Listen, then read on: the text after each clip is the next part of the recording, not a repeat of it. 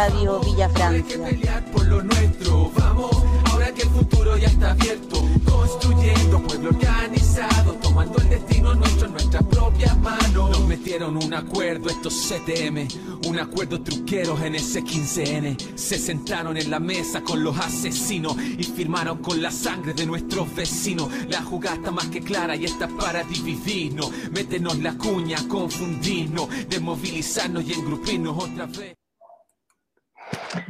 Hola, muy buenas tardes a todos los, que ya están sintonizando, levantando la voz RBF. eh, una nueva edición de Partimos siempre de lunes a viernes a las 20.30. Estamos saliendo por Instagram, por Twitch, por em, Twitter, Facebook, eh, Instagram y además YouTube. Además de la señal online que tenemos en el www.radiovillafrancia.cl. Eh, miércoles 5 de mayo, eh, un día con muchas noticias también, vamos a estar comentando, para eso tenemos eh, dos panelistas que están ya casi todos los, sí, todos los miércoles ya han estado. Eh, tenemos por un lado a Capucha y por otro lado tenemos a Cindy. Hola Cindy, ¿cómo estás? Bien, gracias, guachito. Qué bueno. Ren, ¿cómo estás? Capucha. ¿Y ustedes cómo están? Bien. ¿Escuchas todo bien, cierto? ¿Nos escuchamos Todo bien? perfecto. ¿Me escuchan bien? Ahora bien. Sí, súper. Bacán. Eh, vamos a partir comentando algunas cosas que están pasando, que han pasado en este momento. Bueno, avanza el proyecto famoso de los 200 mil pesos que insistió Piñera eh, en, la comisión. Eh, todo esto por el diputado Pablo Lo- Lorenzini, que le terminó aprobando, por el, voto de él, terminó aprobando este 2%, eh, porque se había llegado supuestamente a un acuerdo que no era cocina, según ellos, eh, en el cual iba a quedar en un, en un 1%. ¿Qué quiere decir esto? Que eh, ese 1% iba a ir directo a, a- a la AFP. Ahora no, va a ir un 2% directo a la AFP. Lo que hace Piñera en este momento es inyectarle plata nuestra a la AFP, algunas incluso que están con muy poca liquidez. Y esto todo en, en- en- en- complicidad con este diputado de la ADC, Pablo Lorenzini, eh, quien además está pidiendo que se vete a, al diputado Daniel Núñez del Partido Comunista, quien es el presidente de la comisión. Eh, Daniel Núñez eh, estuvo todo el día denunciando, además que, eh, porque se, va a votar además el royalty, ha estado denunciando el lobby feroz de, de las mineras por intermedio de Sebastián Piñera y Pablo Lorenzini como su caballito de batalla. Entonces, seguramente mañana vamos a estar eh, comentando más en profundidad, pero eso está sucediendo ahora y hay harto, porque de hecho eh, Daniel Núñez acaba de denunciar en las redes sociales eh, este veto de Pablo Lorenzini. También vamos a estar hablando sobre lo que está sucediendo en Colombia, muy similar a lo que sucedió hace dos años acá en Chile, o lo que viene sucediendo hace dos años en Chile, con pidiendo recompensas el, el presidente Iván Duque de por medio. Pero lo que nos convoca ahora es la Fundación Sol y que además eh, fueron tendencia durante ya casi dos días porque ellos eh, señalaron de que para poder eh, llevar adelante una, una, de verdad, una cuarentena y que esto implique menor movilidad de las personas, hay que tener una renta básica eh, de emergencia de eh, 795 mil pesos, si es que no me equivoco, para cuatro personas. Eh, de inmediato saltaron todos los, los empresarios, eh, saltó toda esta derecha que no le trabaja un día a nadie, Sergio Melning y un montón de personajes más, señalando de que no se podía endeudar el país, que cómo era posible que eh, se fuera, fuera a hacer esto. Pero resulta que la Fundación Sol plantea que estamos en una de las peores crisis de la historia del país y es el momento para ocupar los ahorros, es el momento para cobrar impuestos, es el, momento para ir en, en ayuda eh, de las personas y de las, sobre todo de las personas más pobres que... Y frente a esto es que la Fundación Sol plantea un, un, una Carlos, planificación. Sí, sí. Carlos, ¿sabéis qué? Me escriben que no se escucha, no se está escuchando en Instagram, que Ah, hay ya. un problema, como para que ahí que, ahí, ¿viste? No se escucha. Ya, sí, ahí el, el, el profe Smith va a estar ahí seguramente revisando esa parte, porque él es el que está viendo ahí el, Si es que no nos pueden escuchar por ahí, se pueden ir a Facebook de la Radio Villa Francia, a YouTube de la Radio Villa Francia, al, al Twitter de la Radio Villa Francia, los más cabros, los más jóvenes que deben cachar, al Twitch de Radio Villa Francia, o a la ¿Qué es señal Twitch? online que es... Eh, Twitch es como una, no sé, es raro, de hecho yo tampoco sé, no tengo idea. eh, Brecha pero generacional ahí. Exacto. Eh, Bueno, estoy pasando la página. A mí me gusta po. meterme en la página, así que Sí. estoy pasando la página. Así que eso, entonces, eh, estábamos hablando un poquito Ahí de dice igual que está listo. Sí, Ahí se Eso escucha, sí. Vale, gracias, profesor Bueno. Smith. Entonces, eh, respecto a eso mismo es que eh, la Fundación Sol plantea esta situación y entrega los argumentos suficientes. Eh, me imagino que ustedes también estuvieron un poquito viendo esta situación. Eh, ¿Qué te parece a ti, Cindy? Eh, cuéntanos un poco cuál es tu visión Mira. respecto a, a- a este bono que plantea la Fundación Sol. Eh, la Fundación Querida Sol, así le ponemos, querides, son tan maravillosos. Eh, estuve leyendo el- eh, toda la propuesta. Me detuve en algunos párrafos que como está súper interesante compartir el estudio ya, porque nos hace una panorámica eh, anual y no de los medios hegemónicos, entonces está buenísima. Por ejemplo, voy a compartir algunas cosas que para mí son interesantes poner en perspectiva Dale. a veces, como te comentaba, donde mm, eh, no conozco, o sea, me quedan a veces ajenos ciertas terminologías o cuestiones más como económicas, macroeconómicas, pero está súper clarito el estudio, está súper accesible, no es un lenguaje de esos que nos queda siempre ajeno. Eh, una de las cosas que me llamaron la atención como para compartir es que este financiamiento que propone Fundación Sol eh, se basaría en tres principales fuentes de ingreso, por ejemplo. Es. Y eso ya me parece maravilloso, ¿no? Y que es lo que provoca rechazo, obviamente, de... Es la utilización de parte, uno es utilización de una parte de los ahorros públicos invertidos en los fondos soberanos, después podemos explicar eso, podrías explicarlo. Mayor recaudación de impuestos mediante medidas como la eliminación de exenciones tributarias, reducción de elevación, un impuesto a los superricos, un royalty a la minería y un aumento temporal del impuesto a la gran empresa. Y C, mayor endeudamiento del Estado. Ese desglose, por eso te decía antes que interesante como que venga eh, de Fundación Sol porque nos pueden como profundizar estas cuestiones que se están hablando todo el rato en los medios, pero, pero a veces pasan de largo, ¿cachai? Y uno queda así como en, igual colgada en el desglose, bueno, ¿cómo es esto? ¿Qué es, cachai? ¿Qué es decir que hay un mayor endeudamiento del Estado? ¿Por qué se propone como una fuente, por ejemplo, de recaudación? Súper interesante, yo lo planteo como pregunta, ¿cachai? Y después, el, el, como la, la panorámica general, que obviamente traigo acá súper importante por cuestiones de género también, es que se estima que en los últimos 12 meses se han perdido más de 394 mil empleos, lo que se ha visto reflejado en un aumento del desempleo de un 8,2% en el trimestre enero-marzo del 2020 a, y allá subió a un 10,4% en el trimestre enero-marzo 2021. Esta caída ha sido sobre todo en el empleo femenino, debido a la estructura patriarcal de asignación de las tareas de cuidado y trabajo no remunerado durante los últimos 12 meses, se han perdido 421.950 empleos de mujeres.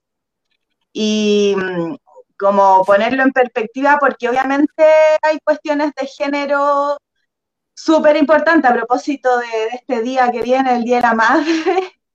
eh, y del reciente pasado Día del de los Trabajadores, eh, hay, una, hay una variante a considerar súper importante que es la precarización, la feminización de la pobreza y la naturalización que se tiene de los cuidados relegados a la mujer. Entonces ahí hay una deuda ya doble con la, con la mujer que no es remunerada por esos cuidados que supuestamente le corresponden por cuestiones naturales de el amor que le tiene a los hijos, ¿cachai? Eh, Bueno, eso, el desglose como yo me fijé en eso y después hay otro párrafo que es como la clase media, la encomillamos, ¿no? La clase endeudada, eh, habría caído en situación de vulnerabilidad según después cuáles son las variantes de medición, 2,3 millones de personas de esta clase que antes se consideraban en esta clase han caído en, la, situación de vulnerabilidad. Entonces, como está muy bueno el estudio, antes de solo la propuesta final de cómo el respaldo económico, de cómo llegan a plantear y, y y pueden desplegar Fundación Sol, decir, mira, y después de todos estos argumentos que desplegamos acá de poner en panorámica, además, sabe, te damos el respaldo de que se puede hacer una, eh, ¿cómo, se, cómo, cómo le llaman? Como una renta, esta renta que se le, que se le derivaría a quienes lo, a todos quienes lo estamos necesitando, que es mucho mayor que lo que están destinando el gobierno claramente. Eso, eso son como cuestiones más generales en las que me, fui fijando y después tengo otras, pero ahí dale y... Dale. Mira, una de las cosas que mencionó la Cindy que son súper interesantes es que, bueno, eh, ellos entregan todo un documento y de que se puede llevar esto adelante y que es súper factible.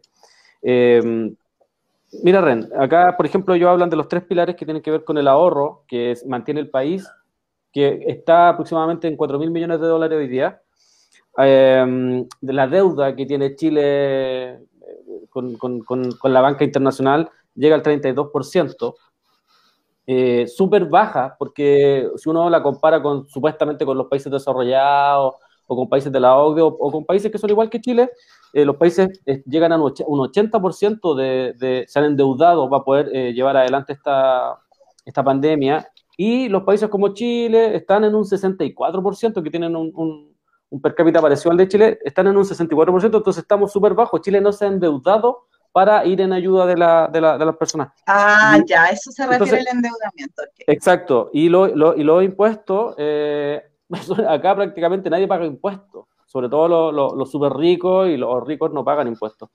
¿Qué te pareció, qué te pareció a ti la, la, propuesta? Eh, ¿Qué le agregarías? ¿Qué, qué sentido le, le, le daría a esta propuesta? Porque ya vimos a los sectores de derecha, sí, pero eufóricos porque por esta propuesta y tratando de ningunear a la Fundación Sol y todo ese cuento. Hola, sí. Eh, a ver, en, primer lugar, como quería hacer una, pequeña acotación que de lo que estaba diciendo la Cindy, hola Cindy, sí, sí. que eh, por ejemplo, las tasas de desempleo, que son las, actuales, las que nos dan como oficiales, que son, ¿Mm? ahora rondean como creo que es el 10%, 11%. Eh, el otro día hablaba con un compa que, que es economista y me comentaba que, bueno, se dedica a todo ese tema y de las estadísticas y todo, me decía, mira, en realidad, como por lo bajo, el desempleo en Chile en este momento real está más del 30%, ¿Mm? no del 10%. Entonces, considerando solamente ese dato, sin ni siquiera hablar como del, sesgo eh, de género, ¿Mm? eh, entonces ya podemos decir que inmediatamente es totalmente necesario uno de estos bonos eh, para toda la clase trabajadora. Ahora, obviamente, como tú decís, hemos visto que la derecha ahí al final hicieron todo un, un, un muñequeo para poder lograr siquiera hablar de esto, que probablemente ya sea no sé, llega a ser de 100 lucas, pero bueno.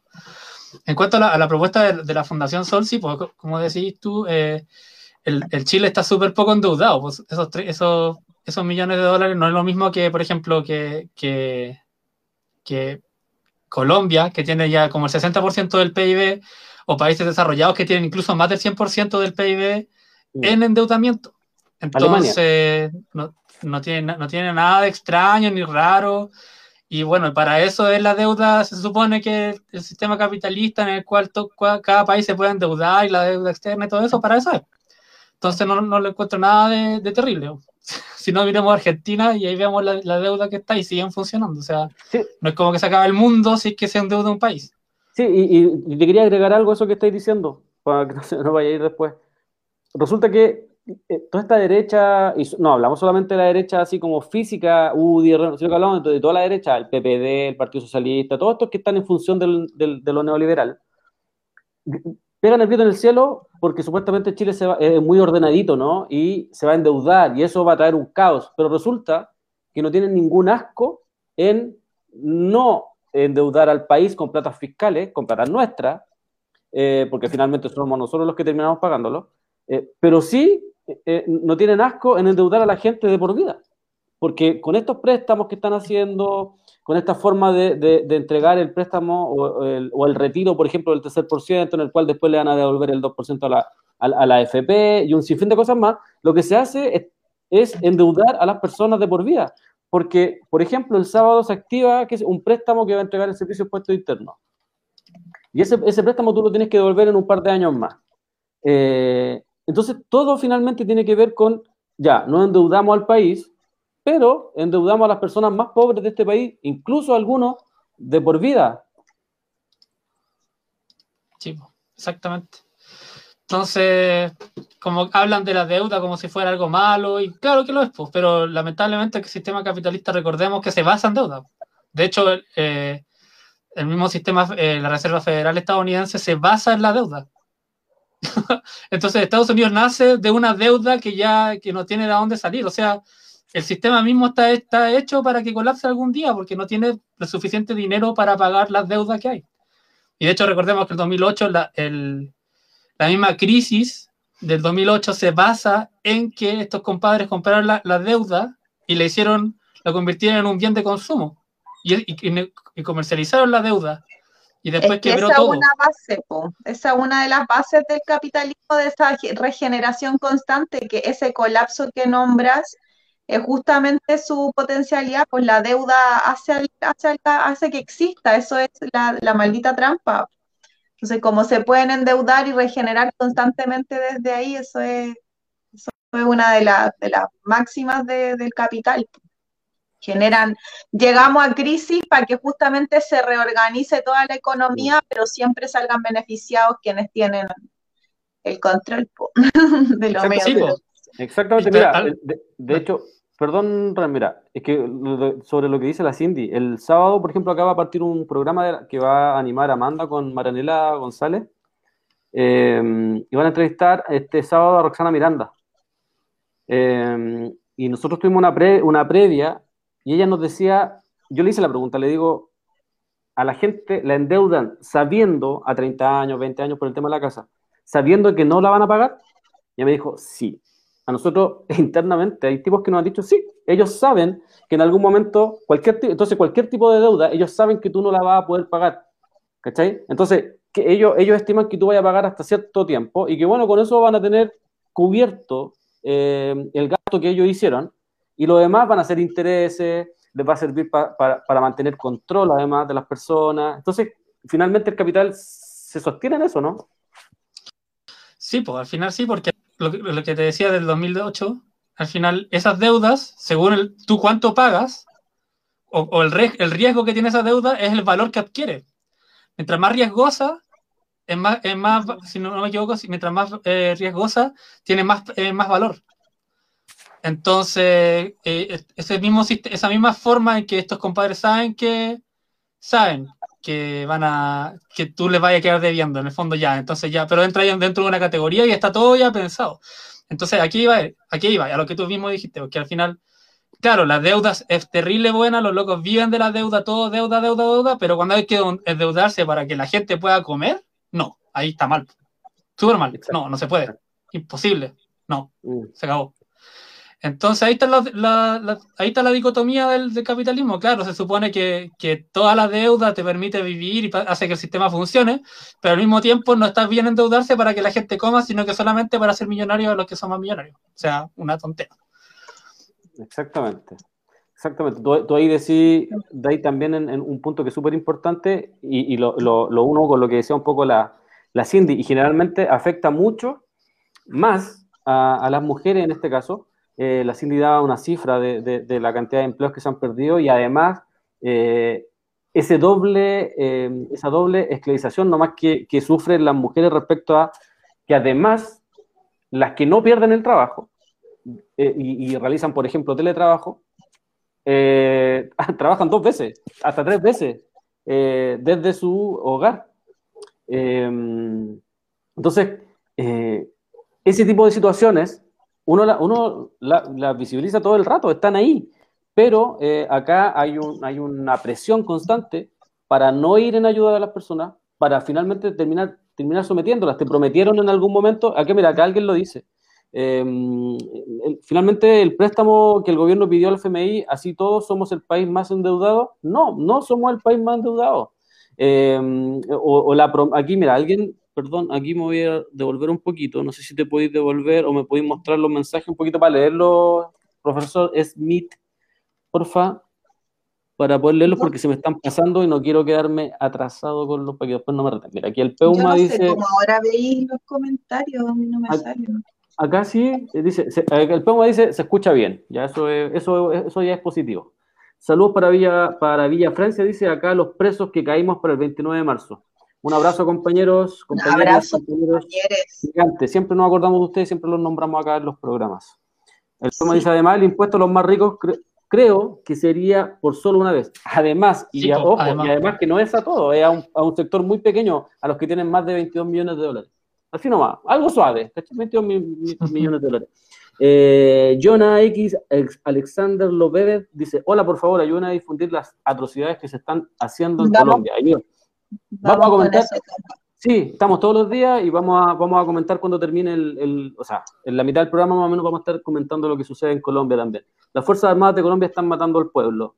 Les dieron orden de matar. Bueno, así es. Em, y Iván Nauden dice, la promesa en la cual se sustenta el capitalismo es que algún día vamos a resarcir la deuda. La catástrofe es que nacemos en deuda y moriremos en deuda. Exactamente.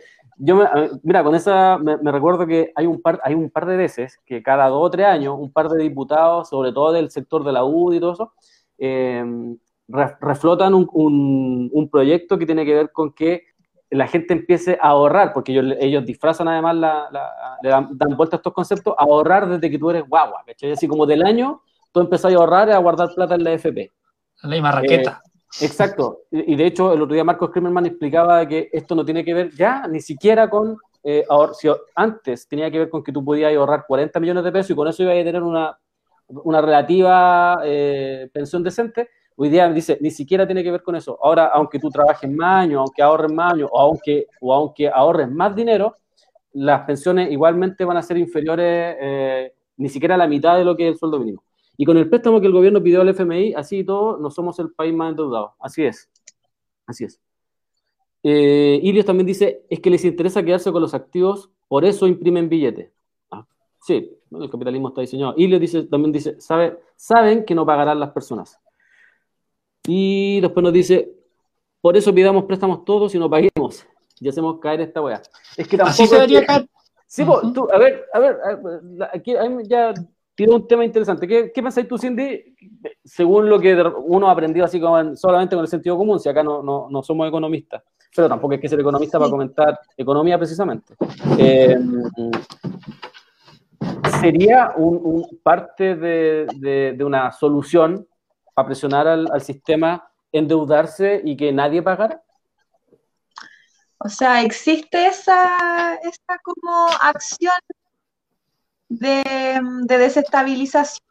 Existe como, como dejar de ocupar una weá que yo creo que igual no va a pasar, o sea, no estaría pasando claramente, porque todo lo contrario, hoy día lo que más hay es un movimiento, es, sostener y darle potencialidad a lo, al, al, banco y a la plata ficticia, ya desaparece el papel, la pandemia es una de las cosas que, que despliega y que instala potentemente es eso, que la tarjeta ya esté en todo, porque si no está el virus. Entonces, súper interesante también como, como, claro, podríamos endeudarnos todos y ahí queda y no pagar, y claro, sería una desestabilización. Ahora ese todos, eh, no sé, porque no, estaría ocurriendo básicamente, estamos haciendo todo lo contrario. Exactamente.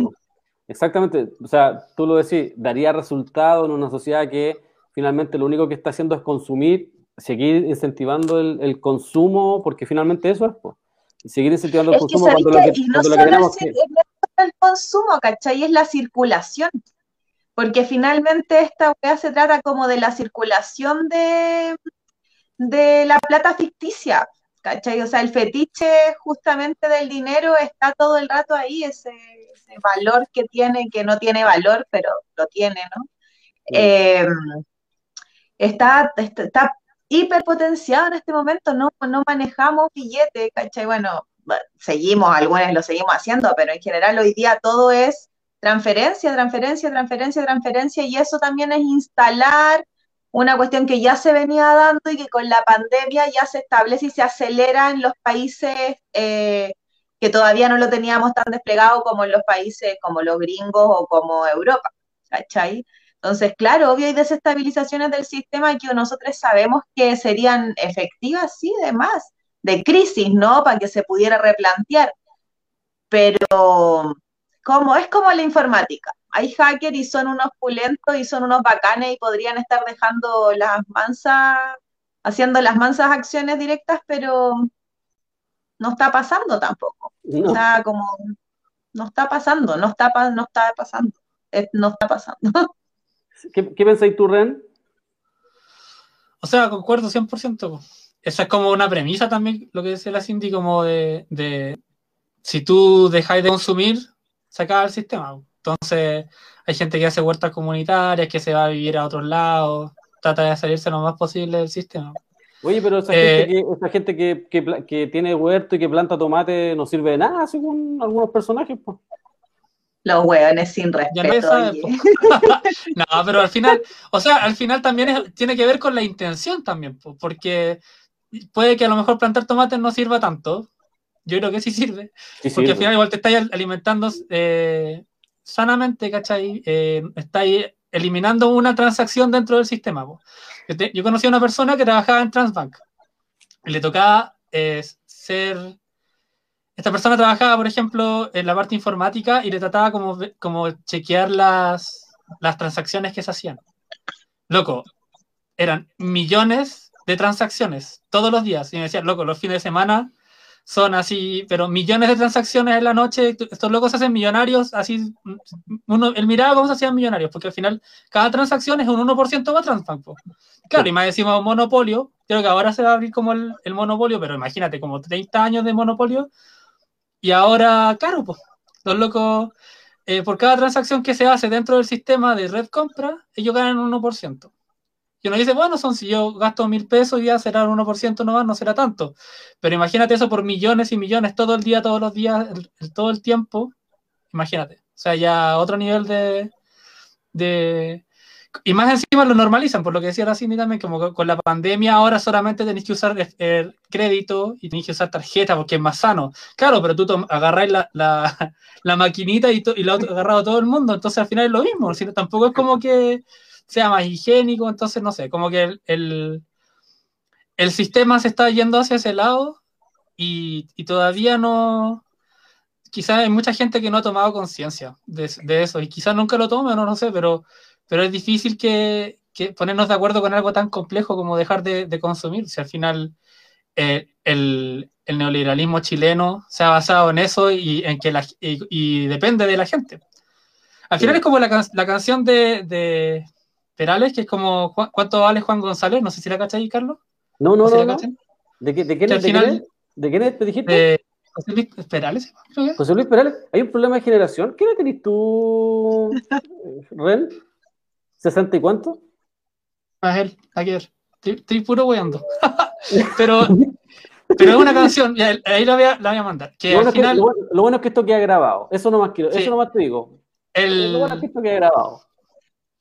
No, el, valor, al final el valor de cada persona, que al final cada persona al final tiene más valor que un general incluso, pero no se da cuenta y, la gente vive la vida como si nada, pero si nos organizamos, si nos organizamos y nos damos cuenta que es un problema de, de los trabajadores contra la gente que nos explota, ahí tendríamos todo el poder. A eso iba. Absolutamente. Mira, el, de hecho, voy a contar algunas cosas. ¿eh? Cuando eh, hicimos esa previa, esa entrevista previa con la Roxana Miranda, ya nos decía, la gente que llega acá se da cuenta del poder que tiene, porque en la organización salí, vaya, vaya a los bancos, agarráis a patada y a combo a los gerentes y los gerentes te cambian todo, ¿cachai? No hay, no hay leyes, no hay, no hay abogados que sirvan. Entonces, y después volví a ir y cuando te, ven que estáis entrando, y que está entrando en un grupo gigante y que les puede volver a pasar eso, no hay eh, desalojos, ¿cachai? No, le sacan los intereses a la gente. Entonces, te da a demostrar de que ese poder está ahí, pero claro, nos falta la organización, la convicción y la decisión. por eso después que y le vamos a seguir dando hasta que no, hasta que no hasta que me canse por lo menos yo, es que hay personajes que después salen hablando de proboste y bueno, y salen finalmente ninguneando a toda esta gente que ya trabajando muchos años en esto y que demuestra que el poder popular sí sirve, y, que de hecho hay, hay, gente que la han salvado en dos minutos. En dos minutos entran a un banco, agarran del cuello a un gerente, bueno, los amarran para todos lados y el gerente sube y le arregla a toda la gente. Y eso es mucho más rápido que cualquier congreso, es mucho más rápido que cualquier ley, es mucho más rápido que muchas cosas. Entonces, como, como dicen ustedes, finalmente vivimos bajo una sociedad que todavía no, no, no termina de darse cuenta que, eh, que el consumo finalmente es, es parte del engranaje, la deuda es parte del engranaje. Chile del 90 hasta hoy día ha crecido en base a la especulación, pues, precisamente a la especulación de las bancas. La banca es la que más ha ganado en base a la especulación, en base a, los intereses. Eh, y el otro día me daba mucha risa porque eh, ahora agarraron de salir los ministros de Economía, de Hacienda, todo, y dicen, no, ahora los intereses, por ejemplo, en el crédito hipotecario, están en un 2,5, y hace los tiempos de Bachelet están en un 15%. Sí, vos, pero la parte que ellos no te están contando es que están entregando eh, más créditos, están, están prestando más plata sin ningún tipo de regulación. Entonces, eh, tientan a mucha gente además a, la necesidad de tener su casa, que es una cuestión, sabemos que ningún Estado, o sea, perdón, ni el Estado ni ningún gobierno acá en Chile, por ejemplo, por dar un ejemplo nomás, porque esto lo, podríamos replicar a cualquier cosa, no se ha encargado de, de, fabricar o de diseñar o de, de, construir una cantidad de casas para que la gente pueda vivir, como un derecho, a eso me refiero. Entonces hay un déficit, ¿no? Bueno, entonces, claro, la gente que vive eh, de allegados, sabemos que en Chile han crecido los campamentos, em, eso quiere decir que la vivienda social, eh, han construido menos viviendas sociales, entonces está la necesidad, ¿cachai? Entonces la gente, claro, juegan con esa necesidad, juegan con, ese, con esa deuda desde antes. Y hoy día prácticamente no se revisan eh, em, si la gente puede o no puede pagar. Prácticamente le están entregando a mucha gente esta posibilidad lo hacen pasar por un sinfín, no explicaba la Roxana Miranda, lo hacen pasar por un sinfín de cuestiones, pero son puros chachazos y payasos nomás, como que lo hacen eh, estar inseguro de que a lo mejor no se la van a dar, se la terminan dando, pero lo endeudan a 30 años y después terminan sometiéndolos eh, constantemente. ¿Qué pensáis tú, Cindy?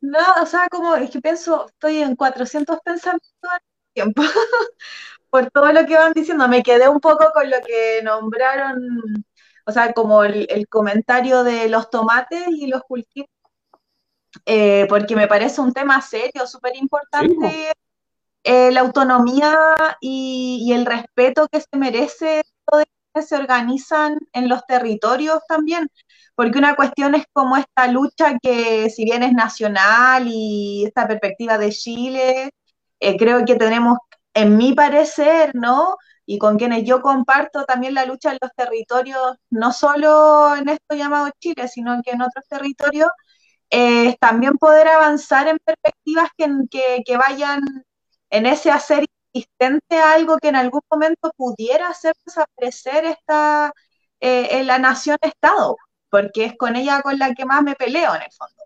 Ahora hay obviamente un presente en el que sí vivimos en esa nación y estado, por lo tanto al mismo tiempo le, le exigimos a la institucionalidad eh, existente, aunque nos parezca absurda, lo que merecemos. Entonces ahí sí entramos a exigir esto, ¿no? Las rentas que necesitamos, que se nos den las cosas que necesitamos y que se gobierne, que el gobierno, que estos gobiernos gobiernen el mandar obedeciendo del subcomandante Marcos, ¿no? Como que ellos obedezcan lo que el pueblo pide. Eh, pero sí creo súper importante nombrar la autonomía y las otras formas sin menospreciarlas, porque eh, hay, hay, dos cosas que me venían resonando harto. Una es con la calle, como la calle es el lugar, ¿no? Nuestro, nuestro como eh, poética de lucha, la calle. Y la calle en realidad es una metáfora importante que si bien tiene real, es la calle, concreta la calle.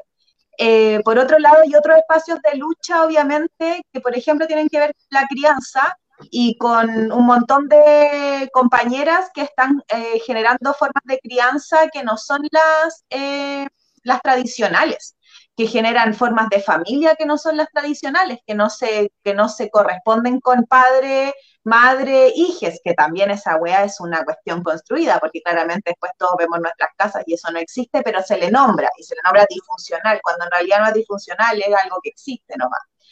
Pero acá hay un sujeto, unas, hay sujetos políticos haciendo eso, no solo por los divorcios, acá hay una hay un proyecto político que empieza a generar otras formas de hacer circular un tipo de economía que no somos estúpidos, sabemos que no estamos destruyendo el capital ahí con eso, pero al mismo tiempo hay una insistencia de construcción, entonces si bien es la calle, porque tenemos que estar ahí, porque es el lugar y es el fuego, eh, también hay un montón de otras, eh, o sea, no un montón de otras, en realidad eso es una muletilla, simultáneamente, al mismo tiempo, es todo lo que se tiene que estar construyendo en este presente, que no sea solo eh, el fuego, ¿cachai? Ese es la esquina, es el fuego y además es como estoy generando autonomía, soberanía alimentaria, cuidado de semillas, eh, después toda una organización que tu vida se transforme a un proyecto. Creo que eso es algo que me ha venido resonando mucho estos días con,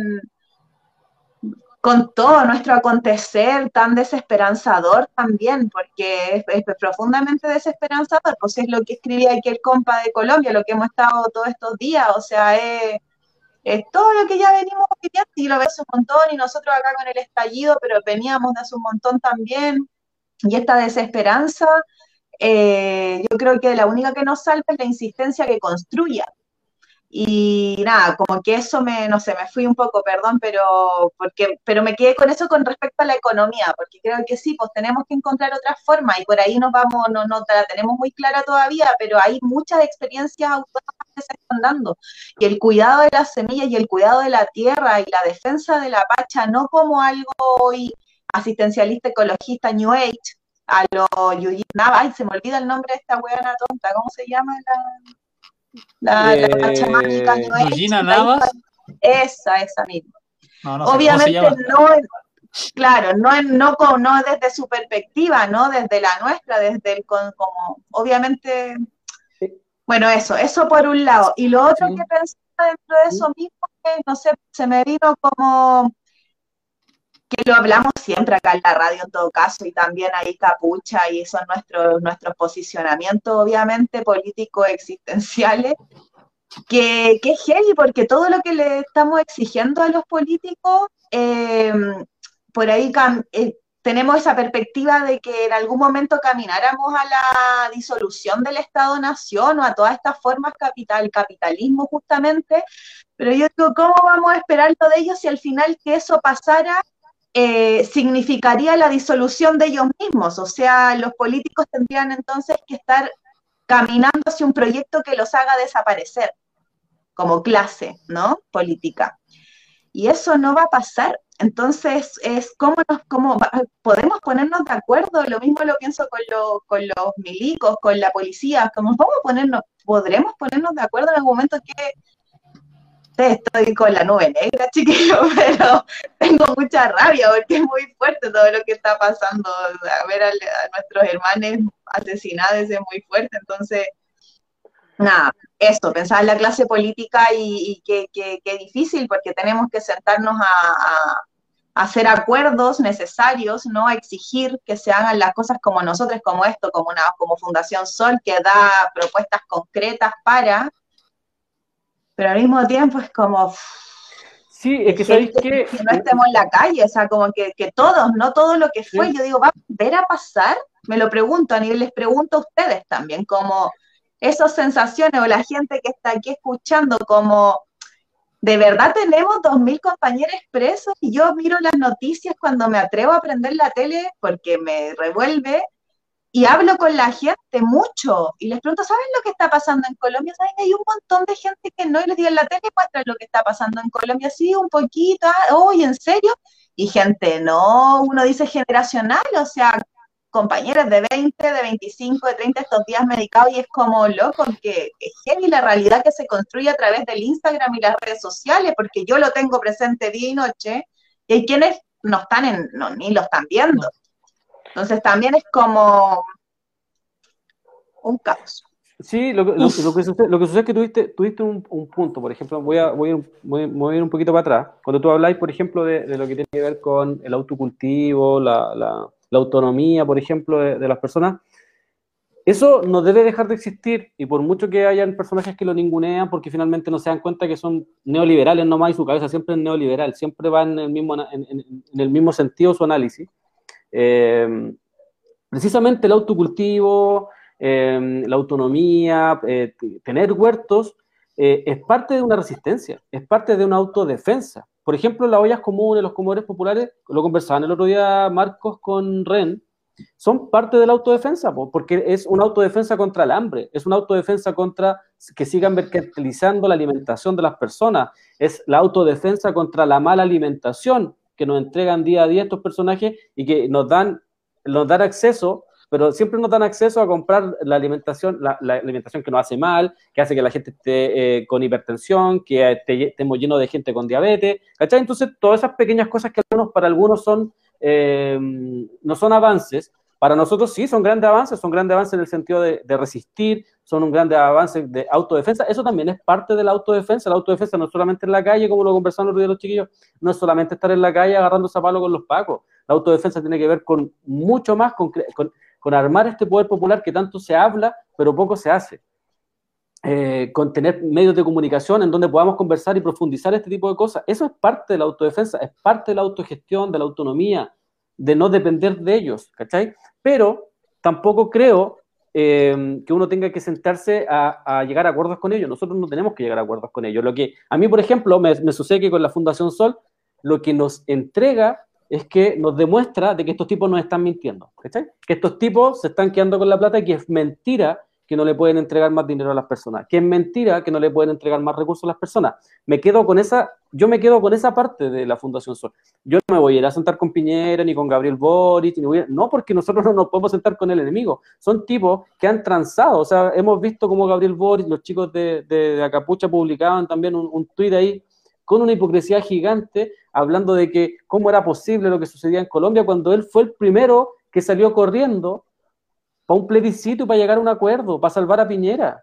¿Cachai? Entonces, por eso nosotros tenemos, yo creo que tenemos que mantener una distancia con ellos. Nosotros nos sentamos entre nosotros, entre nosotros o entre nosotras como, como hay que decirlo, ¿cachai? Nosotros nos centramos, y, ahí llegamos a acuerdo entre nosotros, a ellos nosotros tenemos que exigirle, ¿cachai? Tenemos que exigirle cosas, si no cumplen estaremos haciéndolo en la calle o donde sea, pero por una cuestión política, porque sabemos finalmente que esas 200 lucas o esas 100 lucas no sirven de nada, no, nos van no le van a cambiar la vida a nadie, vamos a seguir en la, en la, precariedad constante, pero son, pero, pero son, pero, ¿cachai?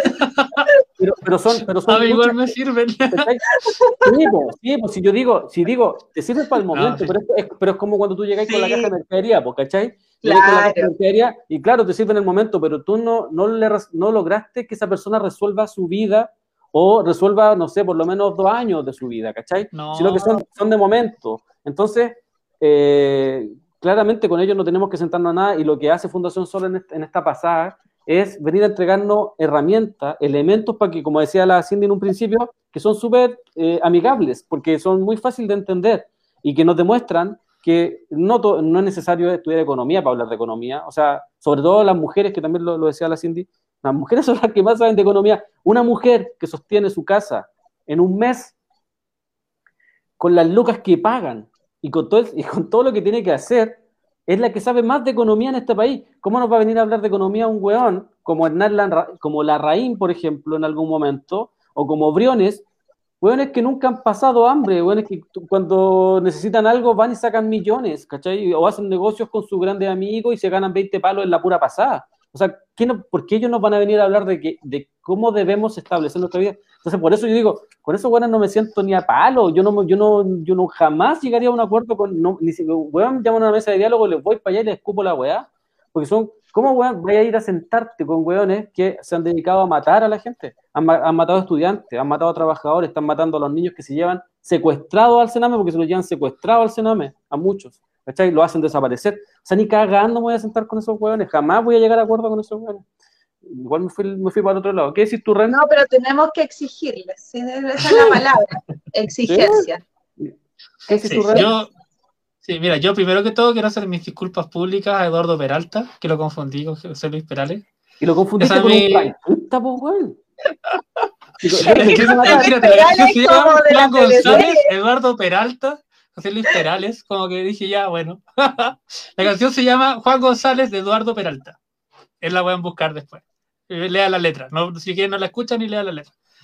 Bueno, esto primero, mis disculpas públicas. Eh, después, eh, son hartas cosas. Bueno, la, la Cindy se fue para, la- para el hoyo negro. Yo, yo co- eh, lo entiendo porque yo también he estado como en estos días, ha estado muy complejo el, el panorama, pero hay un, un tema con lo que pasa en Colombia que tiene que ver con, con el devenir de, de la situación que de acá, de acá de Chile. Yo creo que va a pasar algo similar a Colombia. No, bueno, uno nunca sabe, ¿cierto? Pero, pero lo Colombia demuestra que, imagínate, con, con el nivel, con la pandemia, con los muertos, con no- todo lo que pasa, aún así explotó todo. Entonces aquí, claro, a lo mejor no va a ser ahora, a lo mejor no va a ser en un mes, a lo mejor no va a ser en, en un año, o a lo mejor sí, no sabemos. Pero el tema de la nueva constitución, eh, que no va a servir para nada al final y que ya va a quedar ahí y va, y va a seguir todo igual, eventualmente va a dar lo mismo.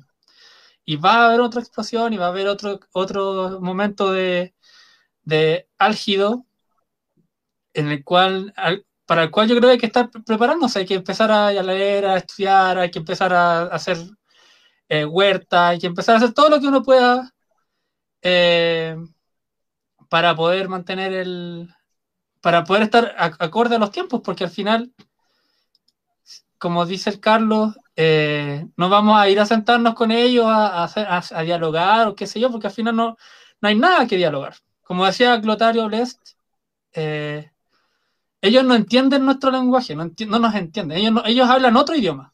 No hablan nuestro idioma de solidaridad, no hablan nuestro idioma de, de herma- de hermandad, no hablan ese idioma. Ellos hablan de un idioma que es explotación, explotación, explotación, enriquecimiento, abuso, asesinato. Entonces, por eso tienen que salir.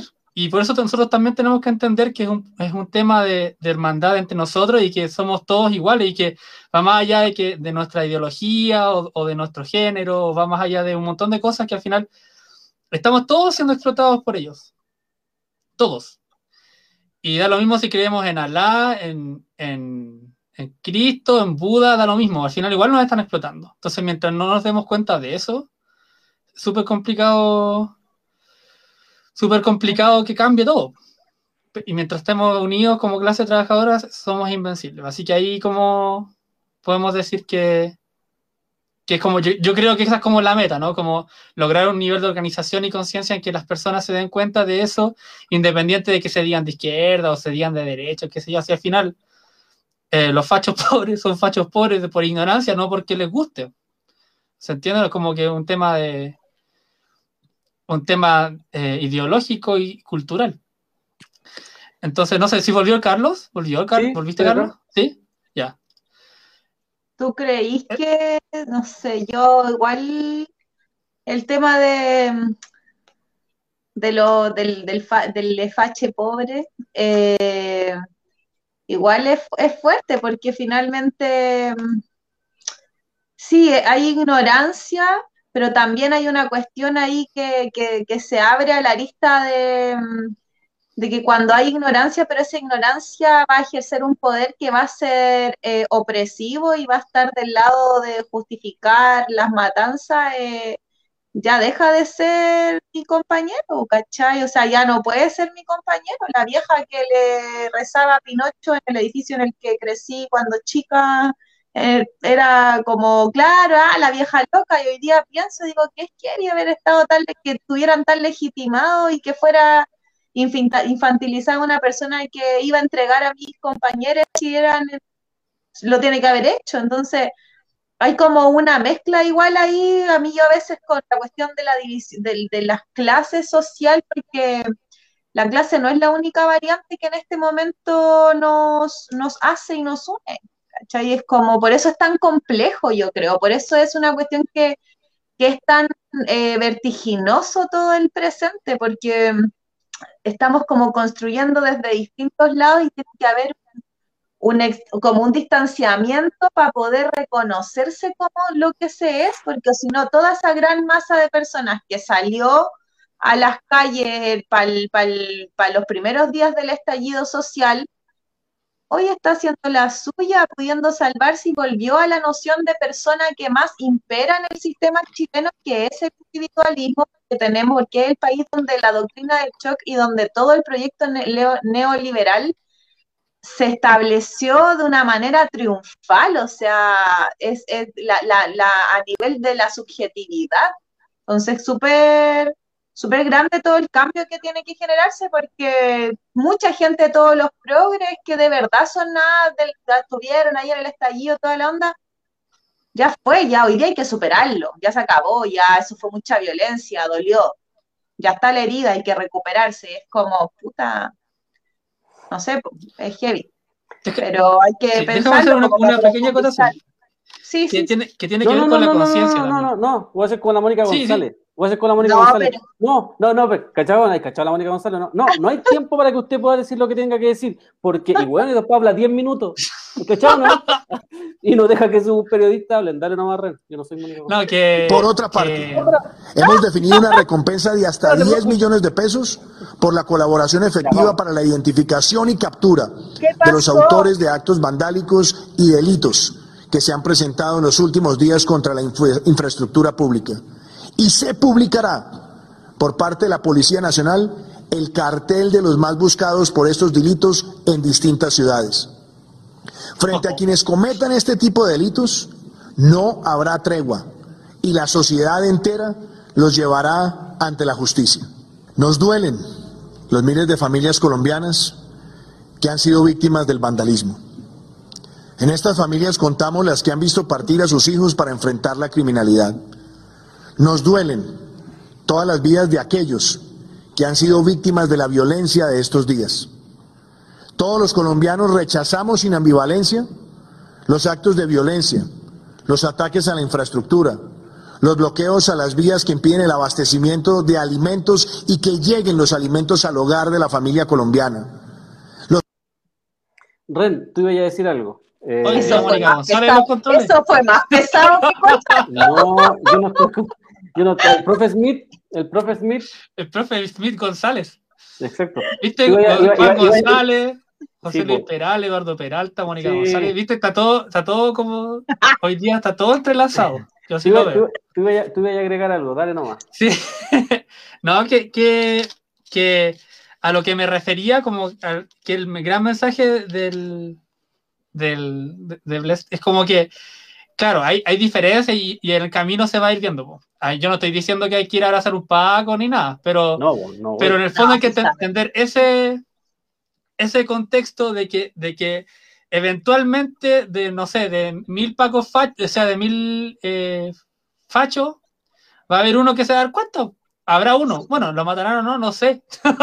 pero me, me, entendí como que igual eso es parte de la ignorancia. Cuando tú te das cuenta de algo y, te, das cuenta que te equivocaste, eh, igual el ser humano a, un nivel amplio tiene el, tiene la, posibilidad de, evolucionar, porque esa es como la gracia también, ¿no? Porque si no, ¿para qué mejor, no sé, apaga y vámonos, ¿cachai?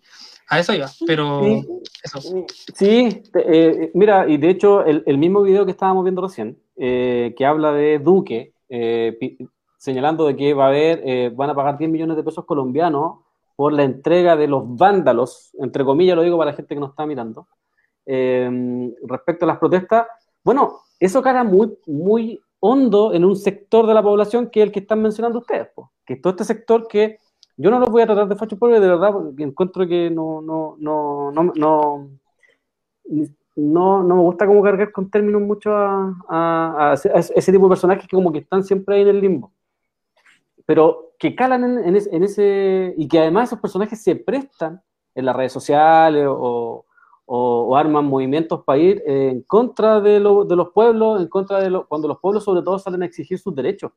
Em, y es por eso que todos estos personajes como Piñera, como Duque, como Duterte en, en, Filipinas, que no se olviden de ese personaje que está persiguiendo gente allá todos los días con escuadrones de la muerte, em, calan muy profundo, porque yo lo planteo de la siguiente forma, el capitalismo siempre busca, y es lo que yo como que he logrado entender un poco, el, capitalismo siempre es, lo primero que hay que entender es que es un sistema fracasado. Acá alguien decía que eh, seguramente eh, vamos a vivir cuando esta agua caiga. Yo creo que vivimos constantemente en el caos cuando no tenéis para pagar las cuentas, cuando, cuando estáis pasando hambre, cuando pasáis angustia, cuando la gente está toda estresada, cuando va a apretar en el metro, en las micros, se contagian, los hospitales están colapsados, ¿cachai? Eso es caos, eso precisamente es caos. Eso es un sistema que fracasó porque no dio solución a nada. Entonces, frente a eso, ¿qué hace el capitalismo? Culpa a otro. Culpa al haitiano que viene no sé de dónde, al peruano en algún momento, al pobre en algún momento. Y bueno, cuando se dan estas revueltas populares en Colombia, y, primero en Chile y luego en Colombia, ¿qué hacen estos tipos? Culpan a la gente que sale a protestar. ¿Por qué? Porque le rompe el paradero, e incluso los tipos que te dicen así como, bueno, bueno, ustedes quemaron los supermercados. Pegando, eh, perdón, estos tipos... Yo escucho bien. Entonces soy tú, Cindy. Puede, que sea tu... Ah, sí, puede que sea tu internet. Perdón. No, tranquilo. Y entonces, entonces ¿Cachai? Entonces siempre busca un culpable, siempre, y siempre lo encuentra, porque la gente lo que quiere es saber por qué su vida es miserable, ¿cachai? De una u otra forma, ¿por qué tiene que levantarse todos los días a las 4 de la mañana? ¿Por qué le suben el pasaje? Hay gente que de verdad cree que le suben el pasaje porque alguien quemó una micro, ¿cachai? Alguien cree que de verdad los empresarios suben los alimentos porque les quemaron un par de supermercados, ¿cachai? Entonces, ahí tú establecí que hay un, hay un nivel de inconsciencia que se suma a la ignorancia respecto a que, ¿cómo se te ocurre que estos buenos por un supermercado, por un local o porque se le quemó, se, le, se fueron a la quiebra o están al borde de no sé qué? Eso es imposible, porque además, en, la mayoría de los casos hay seguros. O sea, ustedes lo conversábamos delante. Además de, que estos tipos te endeudan, en la mayoría de los casos, educación, salud, vivienda, el Estado paga después. El Estado paga los seguros.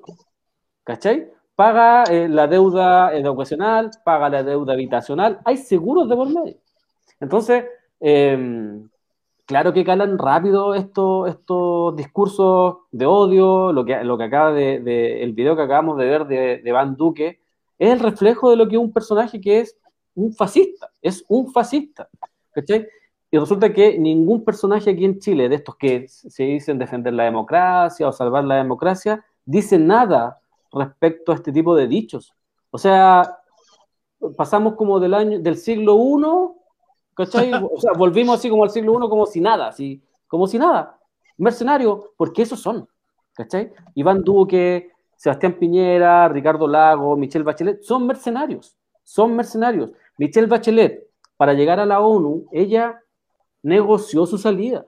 Nosotros lo dijimos antes, ella negoció tres cosas, no tocar a Villalobos, que era su pareja en ese momento, eh, eh, general de carabineros, eh, que no lo tocaran a él, negoció subir en la encuesta, y de hecho, ustedes pueden revisar que como de uno, en dos meses subió como un 40%, y irse a un organismo internacional. Y en este, en este caso fue la ONU Mujer. entonces, todos estos personajes son mercenarios constantes que están en defensa primero de los intereses de Estados Unidos, que, que es quien los pone en, esos puestos y quien constantemente lo, está llamando a cuadrarse. Eh, entonces, cuando, claro, cuando tú estableciste todo esto, ellos tienen los medios de comunicación para difundir toda su, su mierda, eh, claro que calan esos discursos, porque termináis diciendo, en realidad, weón, puta, si habían 600.000 puestos de trabajo y llegaron 600.000 haitianos, puta, nos quitaron la pega, ¿cachai? Y no entienden de que es el sistema el que regula el mercado del trabajo, weón no es, no, es el haitiano. De hecho, lo que hacen los empresarios, eh, ellos incentivaron de que llegaran eh, migrantes a Chile. Ellos lo pidieron. Ellos pidieron eso.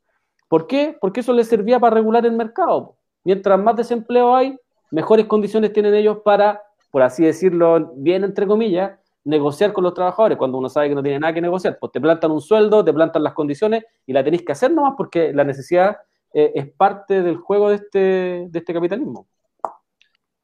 Mm, sí.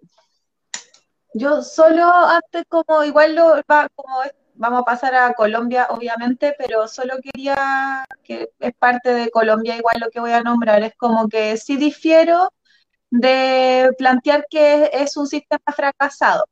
Eh, no sé si eh, es lo que, al decir que un sistema fracasado, creo que el capitalismo y todo lo que se, se genera y el decir ya el capitalismo como cuando lo nombramos, no hablamos como del capitalismo como si fuera algo que existe por fuera de seres humanos que lo articulan.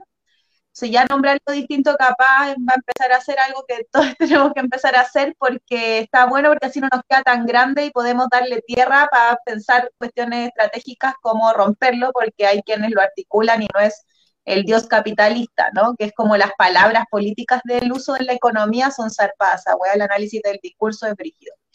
Eh, y, no es, yo creo que no, no hay fracaso en este momento para nada, lo que hay es el despliegue triunfal de, de lo que es la base capitalista democrática de la, de la modernidad igual, así como cuando empieza toda la burguesía y cuando se, se empieza a generar todas las políticas económicas de, de una industrialización, de una noción de tiempo súper acelerada, de urbanización que no es de ahora, que estamos hablando del nacimiento de la burguesía, eh, principalmente obviamente del siglo XVIII, XIX, eh, XIX potentemente, toda la industria, la máquina, o sea, las películas de Chaplin, ¿ves? Es eso, o sea, tenemos en este momento el despliegue, el, el estallido y esta, esta, este, esta efervescencia, este cansancio tenemos una historia para atrás de, manifestaciones de cansancio y acá en Chile, sobre todo, nuestro territorio tiene pura historia de grandes protestas que han dejado la mansa cagada, hemos incendiado todo y de repente para todos para la casa, milico, nos matan un montón y todo y 20 años de dictadura, 10 años de, represión, esto los hueones tirando gente al mar, no fue solo Pinochet, ¿cachai? Como también eh, creo eso, que no está fracasado, que está en su máxima manifestación de éxito, pero que si, le, si se la pillamos entre todos muy bien, esta la experiencia que estábamos hablando de autonomía, de avanzar en otras lógicas, vamos a y de levantar proyectos. Yo creo que eso sí es súper importante, que podamos levantar proyecto político, proyecto político popular, obviamente, que es de, del lado que estamos, pero levantar, ¿qué queremos? ¿Queremos solo incendiar? O, queremos, ¿qué queremos? o que en esa es la que, que, sé que se está haciendo, no estoy hablando del lugar que esto no está pasando, esto está pasando, en la está pasando muchos territorios. De hecho, las cagadas más grandes están en las urbas, hay un problema que es metropolitano y que tiene que ver con, la urba, con los lugares urbanos y, y las capitales de los países. Y hay otras experiencias de autonomías que no están en, la, en las ciudades y que existen y están piolita porque es como tienen que estar mientras tanto. Entonces, no sé, hay muchas realidades que están fuera de, lo que alcanzamos a veces también a llegar, que somos igual súper, eh, conocemos nuestras realidades muy metropolitanas. Eh, Mira, una, pregunta, ya que tú dijiste eso, porque eh, yo, yo cuando hablo del, sistema capitalista como un sistema fracasado, lo hecho lo demuestran. ¿Qué, ah, por ejemplo, ¿a qué ¿a qué le ha dado solución el sistema capitalista? ¿A qué le ha dado solución? Dale, dale, René, dale. Como que depende de, la lupa desde donde uno mire, ¿no? Porque al final, claro, si es para si es para el, bienestar de las personas, claro que ha fracasado. Pero si es para, enriquecerse, claro que ha triunfado. Es como al final las dos cosas al mismo tiempo, ¿no? Sí, es que, pero, sí, yo estoy, yo estoy hablando desde, nuestro, desde nuestro lado, en el sentido de que cuando uno habla del sistema fracasado, es porque yo, es un sistema que nace fracasado, y nace fracasado sabiendo que el diseño no va, por ejemplo, el diseño del capital, el diseño del capital no es para darle solución a ninguna demanda social. Si uno cree que el sistema capital le puede dar solución a alguna demanda social, está súper equivocado. Entonces, es un sistema que no le va a dar solución a la pandemia, no le va a dar solución a la educación, no, le va, a, no, va, no va a dar solución de género, no va a dar solución de nada, porque no está diseñado para eso. El sistema capitalista está diseñado para acumular riqueza. Entonces, desde ese punto, y, para acumular riqueza, tiene que empobrecer a millones de personas y empobrecerla al punto máximo. Mientras más pobre la persona, el, sistema capitalista se alimenta de mucha mejor forma. Entonces, cuando yo hablo de del fracaso, hablo de que es un sistema que nunca va a dar respuesta a nada. Por eso hay gente, Entonces, por eso hay gente que cree que yendo a votar, esto de verdad se va a dar vuelta o va a cambiar algo. O sea, creen que el momento, los tienen tan maneados que creen que el momento histórico fue cuando fueron a votar. No, y el momento histórico fue cuando la gente salió a la calle, porque era una cuestión que no venía pasando hace mucho rato. Y el momento histórico es cuando las millones de personas pisaron la calle y entendieron de que había que dar cara a un sistema. Y, dar cara a ese sistema era darle cara a los pacos, ir a buscar a los lo, bueno al Congreso, ir a, ir a eh, no dejarle pasar ninguna a los empresarios, ¿cachai? Eso.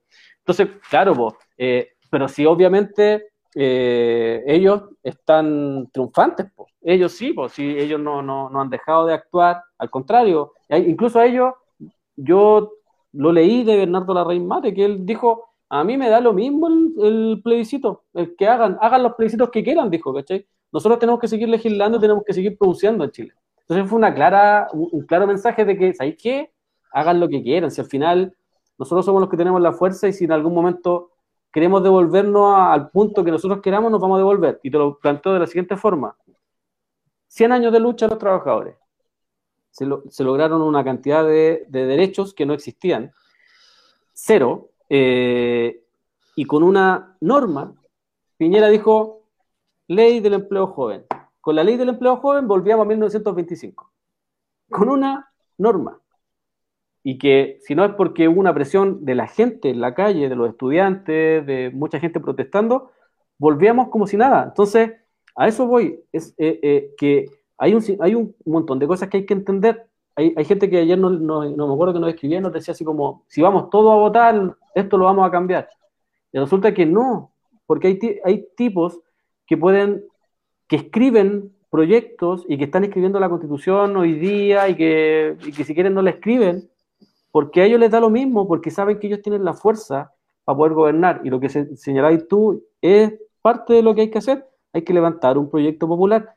Pero para levantar ese proyecto popular, nos decían también el otro día, sí, pero para levantar ese proyecto popular tenemos que hacernos cargo de esto, todos. Primero la autocrítica es, no hemos logrado levantar un proyecto popular, y luego tener la convicción y ser lo suficientemente responsables en cada espacio que nosotros vamos a levantar para hacernos cargo de ese espacio y levantar los medios de comunicación, los, huertos, las ollas comunes, los comedores populares, todo lo que haya que levantar para, poder ejercer ese medio, ese, ese, poder popular que tan, que tan necesario sirve, sobre todo en los años 70, lo que uno logra ver es que la gente se dio cuenta que podía hacer las cosas.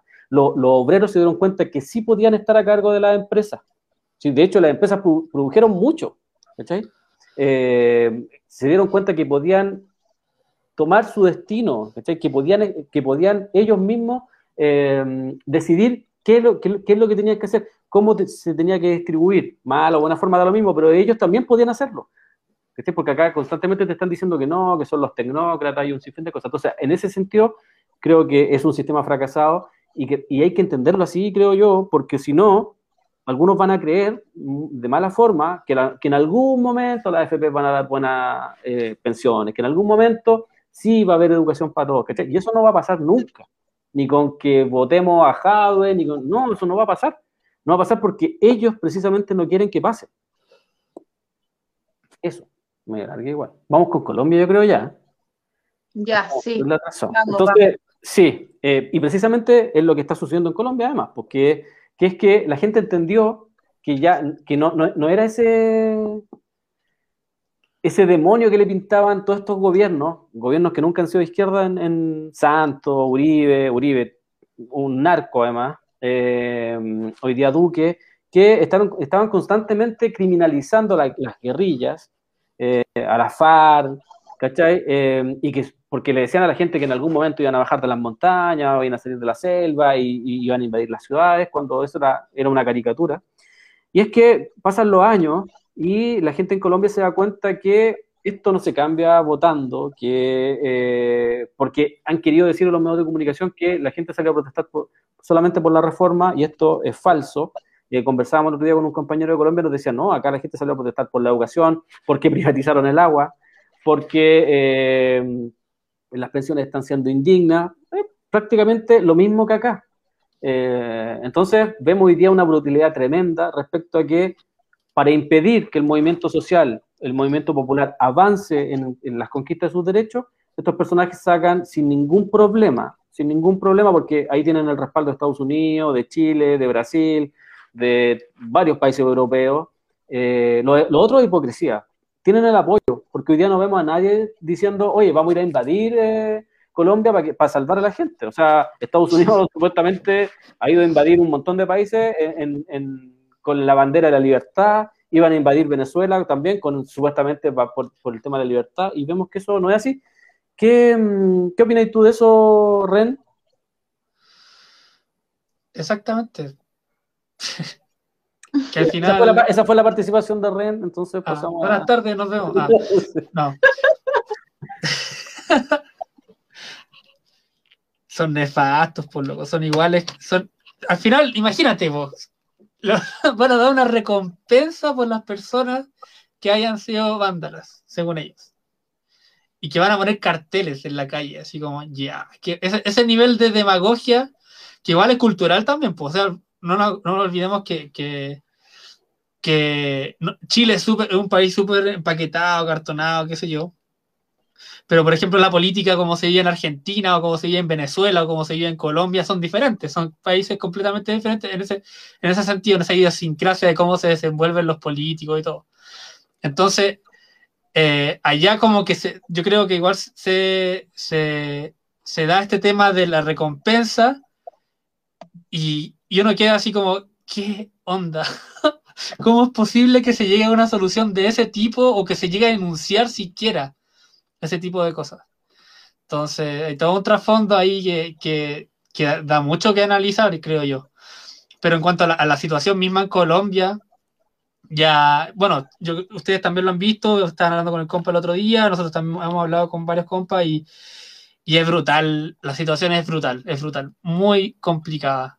Yo lo veo, los números son que de la información que se sabe de cantidad de muertos y personas desaparecidas y todo eso es, es muy alta, eh, es muy grave. No, pues yo creo que ya lo han hablado todos los días, pero, pero hacer eh, recalcar eso y que...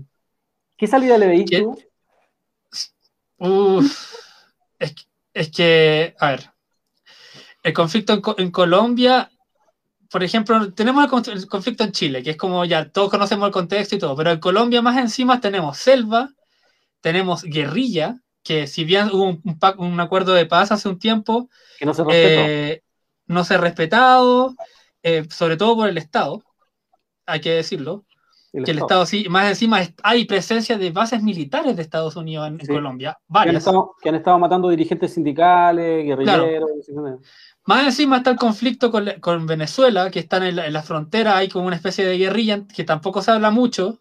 Sí, Entonces, es, es, claro, son paramilitares. Entonces, como que es un tema súper complejo. Como, no es como que uno diga, ah, va a haber una nueva constitución y se acaba todo. Allá la represión se ve que, que, que va a matar directamente y, y no hay respeto así absolutamente a nada ni nadie. Entonces, no, no, la salida que yo veo es como o la gente se va para la casa o de verdad ya se, se, se aguanta y, y, empieza un conflicto bien largo, yo creo. No creo que sea como corto, a no ser que quizás el miedo a la pandemia haga algo, pero yo creo que no. No, ya no lo hizo. Ya no, ya no ya lo hizo, ¿cierto? Exactamente ya no lo hizo porque, porque eh, lo que nos decía el compa, que había un, habían gritos en la calle que tenían que ver con que había mucha gente contagiada y esto también eh, hizo estallar esto. Había mucha gente contagiada, los hospitales eh, se estaba muriendo mucha gente antes de atenderse. Porque allá, eh, no me acuerdo, pero existe como un seguro. Si tú no tienes ese seguro o ese carnet, no te atienden. Ni siquiera es porque se... No, no te atienden. Entonces mucha gente se estaba muriendo. Eh, pero como tú decís, además, pero, pero ¿sabéis qué? A mí me pasa que, claro, uno se pone a buscar historia y, y, Colombia tiene historia importante de lucha y de lucha frontacional, o sea, directa, nada de, de acuerdos por la paz ni mesas de diálogo, sino que en los 60, cuando aparecen todas estas eh, guerrillas, por ejemplo, es una lucha que se da también por un estallido eh, y, claro, por todo, todo, lo que tiene que ver con la Guerra Fría, porque además Cuba está, lo de Cuba se, había pasado hace muy poco. eh, y, se forman la guerrilla y, dan, esta, dan este paso a, una lucha directa, ¿no? Em, que, lamentablemente terminó como terminó, pero que es, que interesante ver porque, como decís tú, eh, hay, otra, hay otra cultura ya, ¿no? De, de ser más directo. O sea, yo entiendo que allá salieron a matar gente directamente, acá como que fue más seleccionado, ¿no? La, violencia, la tortura, y eso fue eh, muy parecido, muy similar, de hecho, porque además hay que entender que los, los, dos, las, dos, las, dos policías han sido entrenadas por los gringos, em, entonces se da una cuestión parecida en eso, pero allá salieron a matar directamente, ¿no? Eh, a, muchas personas salieron a dispararle, em, y eso te marca también que ellos, ellos entienden de que la gente no se va a ir para la casa. Yo creo que por ahí va. ¿Qué pensáis tú, Cindy? Eh, mira, no, no me atrevo a. No, no, no puedo decir qué salida hay. Eso no. No, no, me, pero, pero que, sí, un ejercicio estaba pensando, me quedé pensando en que me, resonó una frase que me dijeron, eh, me dijo una compañera eh, indígena en México, eh, porque yo le dije, ya, quiero voy a leer una weá que había, porque habían ahora hay elecciones pronto allá en México de, como gobernador.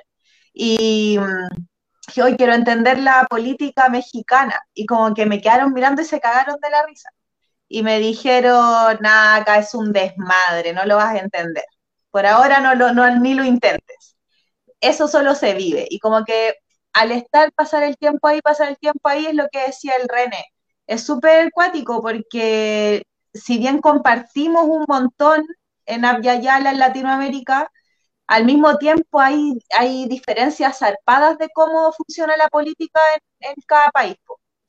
Eh, y Colombia es otro mambo. También tengo varias amigas y compañeros de, de, de Colombia y es lo que dicen, hay muchas, hay varias fuerzas además, está el narcotráfico, están los paramilitares, está la guerrilla, está la Policía Nacional, está Gendarmería como, no sé si ella se llama Gendarmería igual que en Argentina, pero también como la que no es de cada estado, sino que es la nacional, y así hay como que varias fuerzas.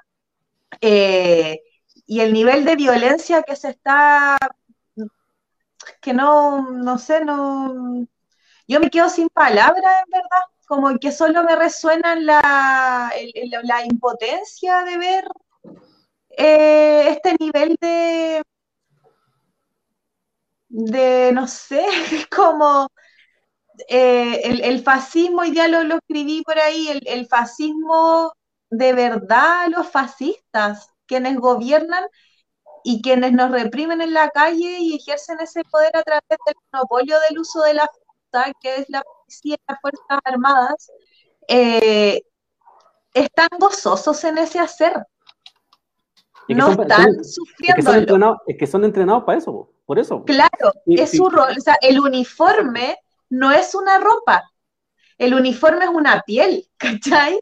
El uniforme que portan es la noción de persona que tienen de sí, es por lo que existen, le hacen salud a la bandera y, y existen con ello. Entonces, es lo mismo que hablábamos delante, como que ¿Qué, acuerdo posible, ¿no? Y el, problema es que siempre tenemos que salir a poner los muertos, lo, hablamos siempre acá, ¿cachai? Porque nosotros no tenemos la fuerza. Te pregunto algo, que aquí están haciendo un comentario que yo no lo comparto para nada, la, la Valesca dice, lo que ocurre hoy en Colombia, mientras más gente salga a la calle de manera pacífica, dará vuelta al gobierno. Millones por la paz hacen más que 100 enfrentando a la policía. No es política la salida, es pacífica yo lo digo, yo no creo en eso. o sea, eso es absolutamente, es, absolutamente falso. Siguiendo, siguiendo la línea como de, el, entender que uno quiera paz, porque tenemos el derecho a querer paz, ¿no? Pues, si queremos Pero paz siguiendo en esa línea, no, igual no te estoy, solo es para poder ir a lo que quería decir. Em, ¿cómo, ¿Cómo poder ser pacíficos, digo yo, como estos que plantean, no vamos a salir pacíficamente, si hemos salido cuántas veces tranquilamente y no se puede. O sea, yo he hecho cosas tan o sea, yo no solamente, mis compañeros, compañeras mías han hecho cosas solamente de intervenir la esquina con un, con un rayado y te vas preso y te vas en cana y así tenemos a los dos mil compañeros presos y así tenemos a todos los compañeros que están sin ojos y así tenemos a toda la que tenemos. Y así tenemos. Entonces, ¿cómo poder plantear lo que dice? O sea, ¿cómo poder hacer efectivo lo que dice la compañera aquí, Valesca? Que pueda existir un camino pacífico si aunque si nos tiramos al suelo todos de guata y que decimos, ah, estamos aquí, nos van a pasar las tanquetas por encima porque es lo que están haciendo. O sea, eh, bajaron helicóptero, estos locos se esperan lucir. Eso salen a hacer, están encantados, se perdonan, o sea, se pajean con esto. Perdón, así es la web. ¿Cachai? Están, es una, una representación de la máxima, además súper patriarcal, eh, toda la demostración de poder. Aquí estoy yo, aquí me planto. Aquí, aquí estoy yo. El, falo que castiga. el Estado, la nación en su máximo poder cuerpo. Entonces, ¿cómo podemos seguir pacíficamente? ¿Qué opción de eso? Y el problema de esto es que es tan fuerte el shock cuando se sale a la calle y se nos reprime como se nos reprime, que después la mayoría se, va a quedar en las casas porque el miedo es apabullante, porque el miedo es legítimo también y la gente en este momento tenemos, todos estamos atravesados por el miedo, porque no queremos morir básicamente, pero al final es como decisión existencial ya, entonces es re fuerte porque hay que, yo creo que la base tal que sea una palabra que hemos tocado y la vamos a seguir diciendo continuamente, es hay que organizarse, hay que colectivizar y yo creo que hay que cambiar nuestras, nuestros cotidianos. Y eso yo creo que es lo más difícil, cambiar los cotidianos, porque cambiar tu cotidiano es que tu vida ahora se vuelque a la organización y eso quiere decir transar un montón de cosas, incluso nuestras formas de entretención, nuestras formas de distracción, y no sé si estamos, en este momento no estaría pasando, ¿cachai? Porque, eh, o sea, en Chile ahora lo que está pasando en Colombia está el estallido, está la, la efervescencia, que es excitante, es movilizante, es erótica, es profundamente erótica el levantamiento. Qué exquisito el momento en el que se tienen esperanzas. ¿Qué pasa después de eso? El nivel de euforia que alcanzamos, después el porrazo que nos pegamos contra el suelo donde no tenemos, es una depre gigante que nos relega y que quedamos ahí como chucha, lo dimos todo, lo como roca. Estamos llenos de poetas suicidados, porque como lo, lo que hicimos todo, lo pudimos todo y no lo hicimos. Como hay una cuestión aquí que, requiere, sí, organización, hay que generar esto, acompañarnos, mandarnos mucho para arriba, para allá, para la, para la resistencia, porque creo profundamente que es lo que tiene que seguir siendo, totalmente, y hasta la última, compañero, y hasta la última va a ser y está haciendo y tenemos que hacerlo, pero hay que estar preparado, porque es esto, es, es, quedar con todos los muertos. El otro día escuchaba en Antofagasta las madres de los cabros que están presos, se están juntando en la plaza a rezar, ¿cachai? Y e, eso es nuestro presente, y es una continua presente, y los medios de nuestras redes virtuales además nos tienen como en un presente continuo, no paramos de estar aquí, no paramos de estar aquí en este tiempo acelerado, y hay que también decir, bueno, cómo, cómo construir y, que los pueblos hermanos que están resistiendo es, es para adelante nomás, pues si queremos que esto cambie, para adelante con toda la complejidad del proceso igual, con toda la complejidad del proceso.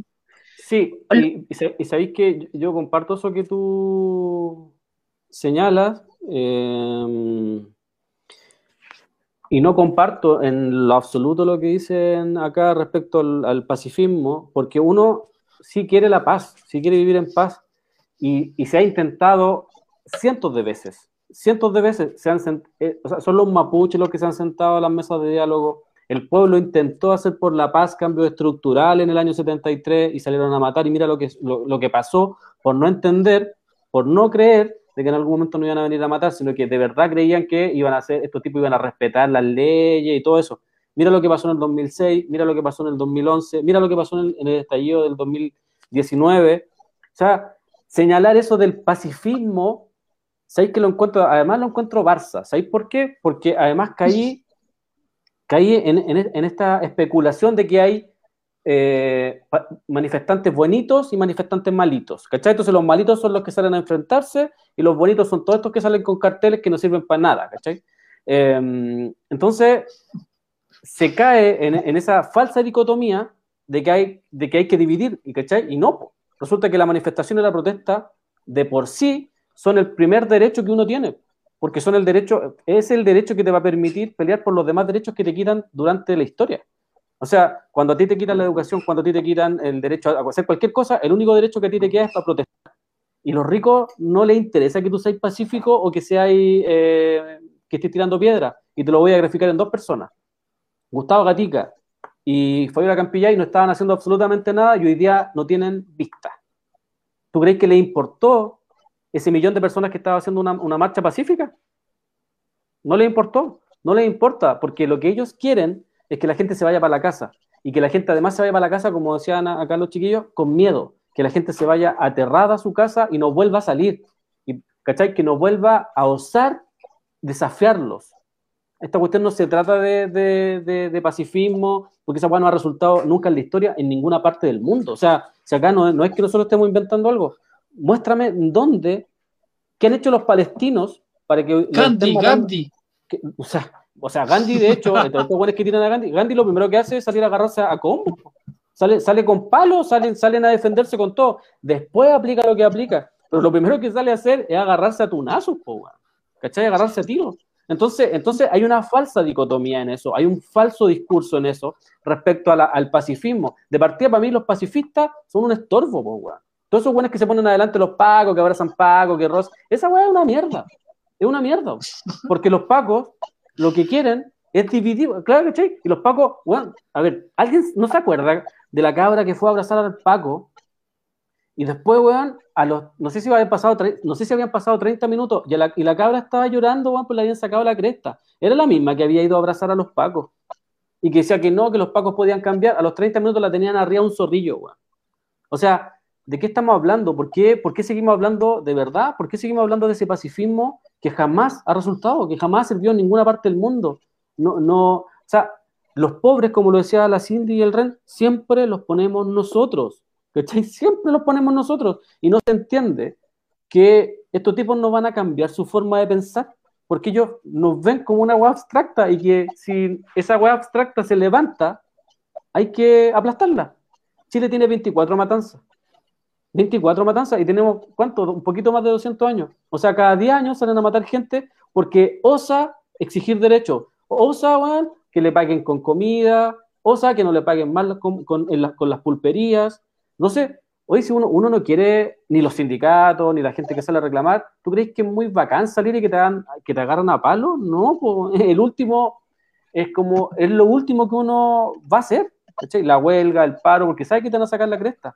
Yo no sé de dónde entienden de verdad ese pacifismo que jamás en la vida ha resultado en ninguna parte del mundo. Em, lo que pasa es que igual ahí em, también tenéis que pensar que que no tenemos una historia larga en Chile con, o sea, el estallido salió mucha, mucha, mucha, mucha población, mucha gente que no tiene un, recorrido eh, ni poblador, ni, de organismo, ni de un pasado, que tiene, que es una la clase media endeudada justamente, que está súper educada por los medios de comunicación, por las teleseries, que son uno de los aparatos de reproducción justamente y transmisión de, eh, la de educación de este sistema, en donde reproducimos todo un imaginario de la paz, del amor, de los vínculos sexoafectivos, ahí lo tenemos todo,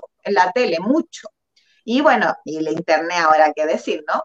pero voy a ir ahí como las generaciones que salieron. Entonces hay un imaginario en torno a la paz porque hay una educación educada en torno a eso, en un país profundamente, porque uno puede no ser católico, pero es católico porque creció en una cultura que generaba eso, la culpa o las divisiones de género, bla, bla, bla. Entonces, cuando salen los compañeros y abrazan, está atravesado porque nos venimos de ese camino. Por eso las asambleas constituyentes eran tan indispensables para todo el proceso, porque lo que tenemos que hacer es empezar por educarnos, entender los procesos históricos. no tenemos educación cívica en Chile, imagínate, no tenemos educación cívica en los colegios, tú hablas con otros cabros, ponte en Argentina pasa mucho.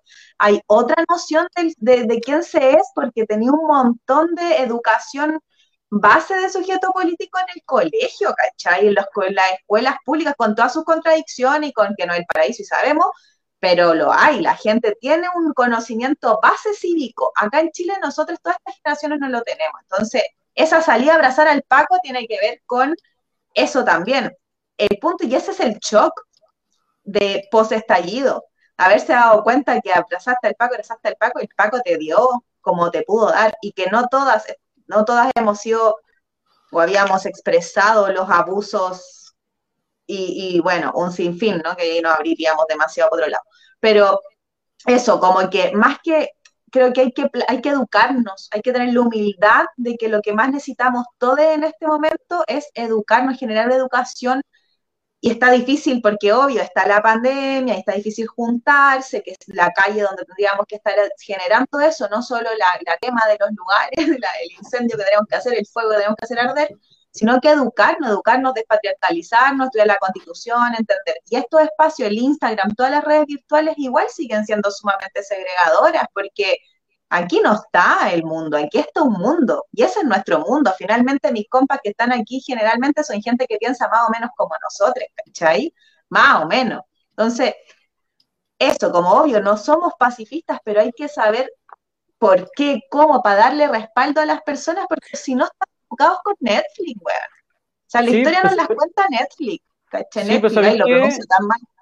¿Sabéis qué? Pero igual creo que, mm, que, de hecho de las poblaciones donde emerge el poder, de que salen a protestar, Antofagasta, en las poblaciones, en la, Villa Francia, la Legua y todo. ¿Qué opinas tú del... Ojo, Valesca, nosotros no estamos ni a un metro del plebiscito. Nosotros no fuimos a votar, ni, creemos en esta clase política, porque eso es absurdo. ¿Cómo la clase política va, a inventar un proceso para autoeliminarse? Eso es, no entender nada. ¿Qué pensáis tú del pacifismo en este tipo de, cuestiones, eh, Ren? ¿Creéis que es la solución? Eh, no, no creo que sea la solución. El problema del pacifismo es que, es que lo que decía la Cindy, es que al final se aplica, se aplica, se aplica, se aplica, nadie pesca, nadie pesca, nadie pesca. Entonces, cuando te volví violento, bueno, ahí recién nos dicen, oh, algo querían, algo pasaba. Pero claro, pues después de 30 años de, pacifismo, ahora recién se dan cuenta, no lo vimos venir, nunca nos imaginamos, no tenía idea que había tanta pobreza en los consultorios. o sea, ¿cómo? A mí, me pasa, a, mí me pasa eso cuando delante la Cindy dijo del hecho de que abrazan a los pacos y se dan cuenta recién. A mí me pasa eso que estoy diciendo tú. Como que estos progres se dan cuenta recién que había pobreza y que los pacos eran, eran el enemigo. Claro. Entonces, eh, o sea, al final se puede resumir en que ninguna de, de las victorias populares que se han logrado, ni, ni, que las ocho horas de trabajo. Mira, el, primero, el mismo primero de mayo, o sea, no eh, los tipos se pusieron a protestar, los encerraron, los quemaron, los que quedaron vivos los encarcelaron. O sea, ya como, ¿qué, qué onda? Así como ya... ¿Qué más, qué otras pruebas se quiere de que la única forma en la que se han logrado cambios han sido a través de eso? A través de la violencia, lamentablemente, porque al final yo no, no creo que el 100% de la población mundial quiera vivir en violencia, o no creo que la gente en Siria o en Libia quieran vivir en violencia y en guerra por de 10 años porque los invaden. O sea, no, quieren eso. Está claro, ningún país quiere vivir en guerra. A nadie le gusta la guerra. Pero al final pasa, ocurre. O, no sé, tenéis que mostrarles dos millones de videos más para que se den cuenta que los pacos, aunque esté haciendo algo o no esté haciendo algo, los pacos van a ir y te van a reprimir igual. O sea, ¿Cuántos videos nos vimos en los cuales iban, iban me acuerdo en Coquimbo, y una persona iba con su guagua en un coche, me acuerdo perfectamente de esa situación, y los pacos llegaron a, pegarle y, a, tirarle agua al coche, o sea, ¿de qué estoy hablando? Acá en, algún momento se llamó, todos estos personajes llamaron a hacer esta marcha pacífica, y lo hizo la gente, mientras no estuvieron los pacos, todo fue pacífico. Pero ¿y luego qué?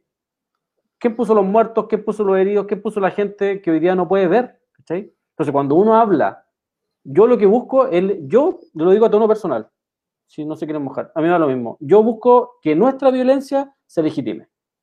Porque su violencia está legitimada desde que nos alimentan, desde que nos mandan al colegio a las 6 de la mañana, después nos hacen trabajar desde las 4 o 5 de la mañana, 7 de la mañana con todo el frío en sus empresas de mierda, en donde pasamos frío, nos pagan mal, nos, eh, nos roban, ¿cachai? Porque de cada 10 que producimos nos pagan uno, eh, nos alimentan como el forro, y, la alternativa que nos dan a eso es comprar los alimentos a cuenta, pues, weón, ¿cachai? Una weá que te da cáncer a los 5 años después, ¿cachai? Entonces, esa violencia sí, está legitimada, y cuando salía a protestar, van y te sacan la cresta, pues, ¿cachai? Te sacan la mierda porque saliste a protestar porque esa violencia que ejercen constantemente contra los tuyos en, el sistema de salud, en la educación, está legitimada.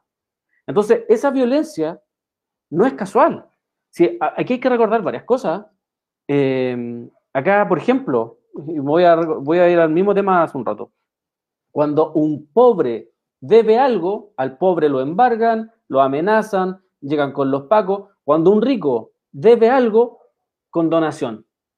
Entonces, esto es un problema de clase. Sí, un problema de clase, porque cuando el, pobre debe, le damos con todo. Hoy estamos en pandemia.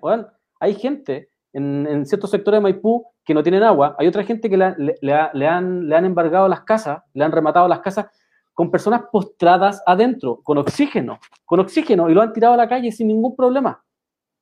¿Y esa violencia qué?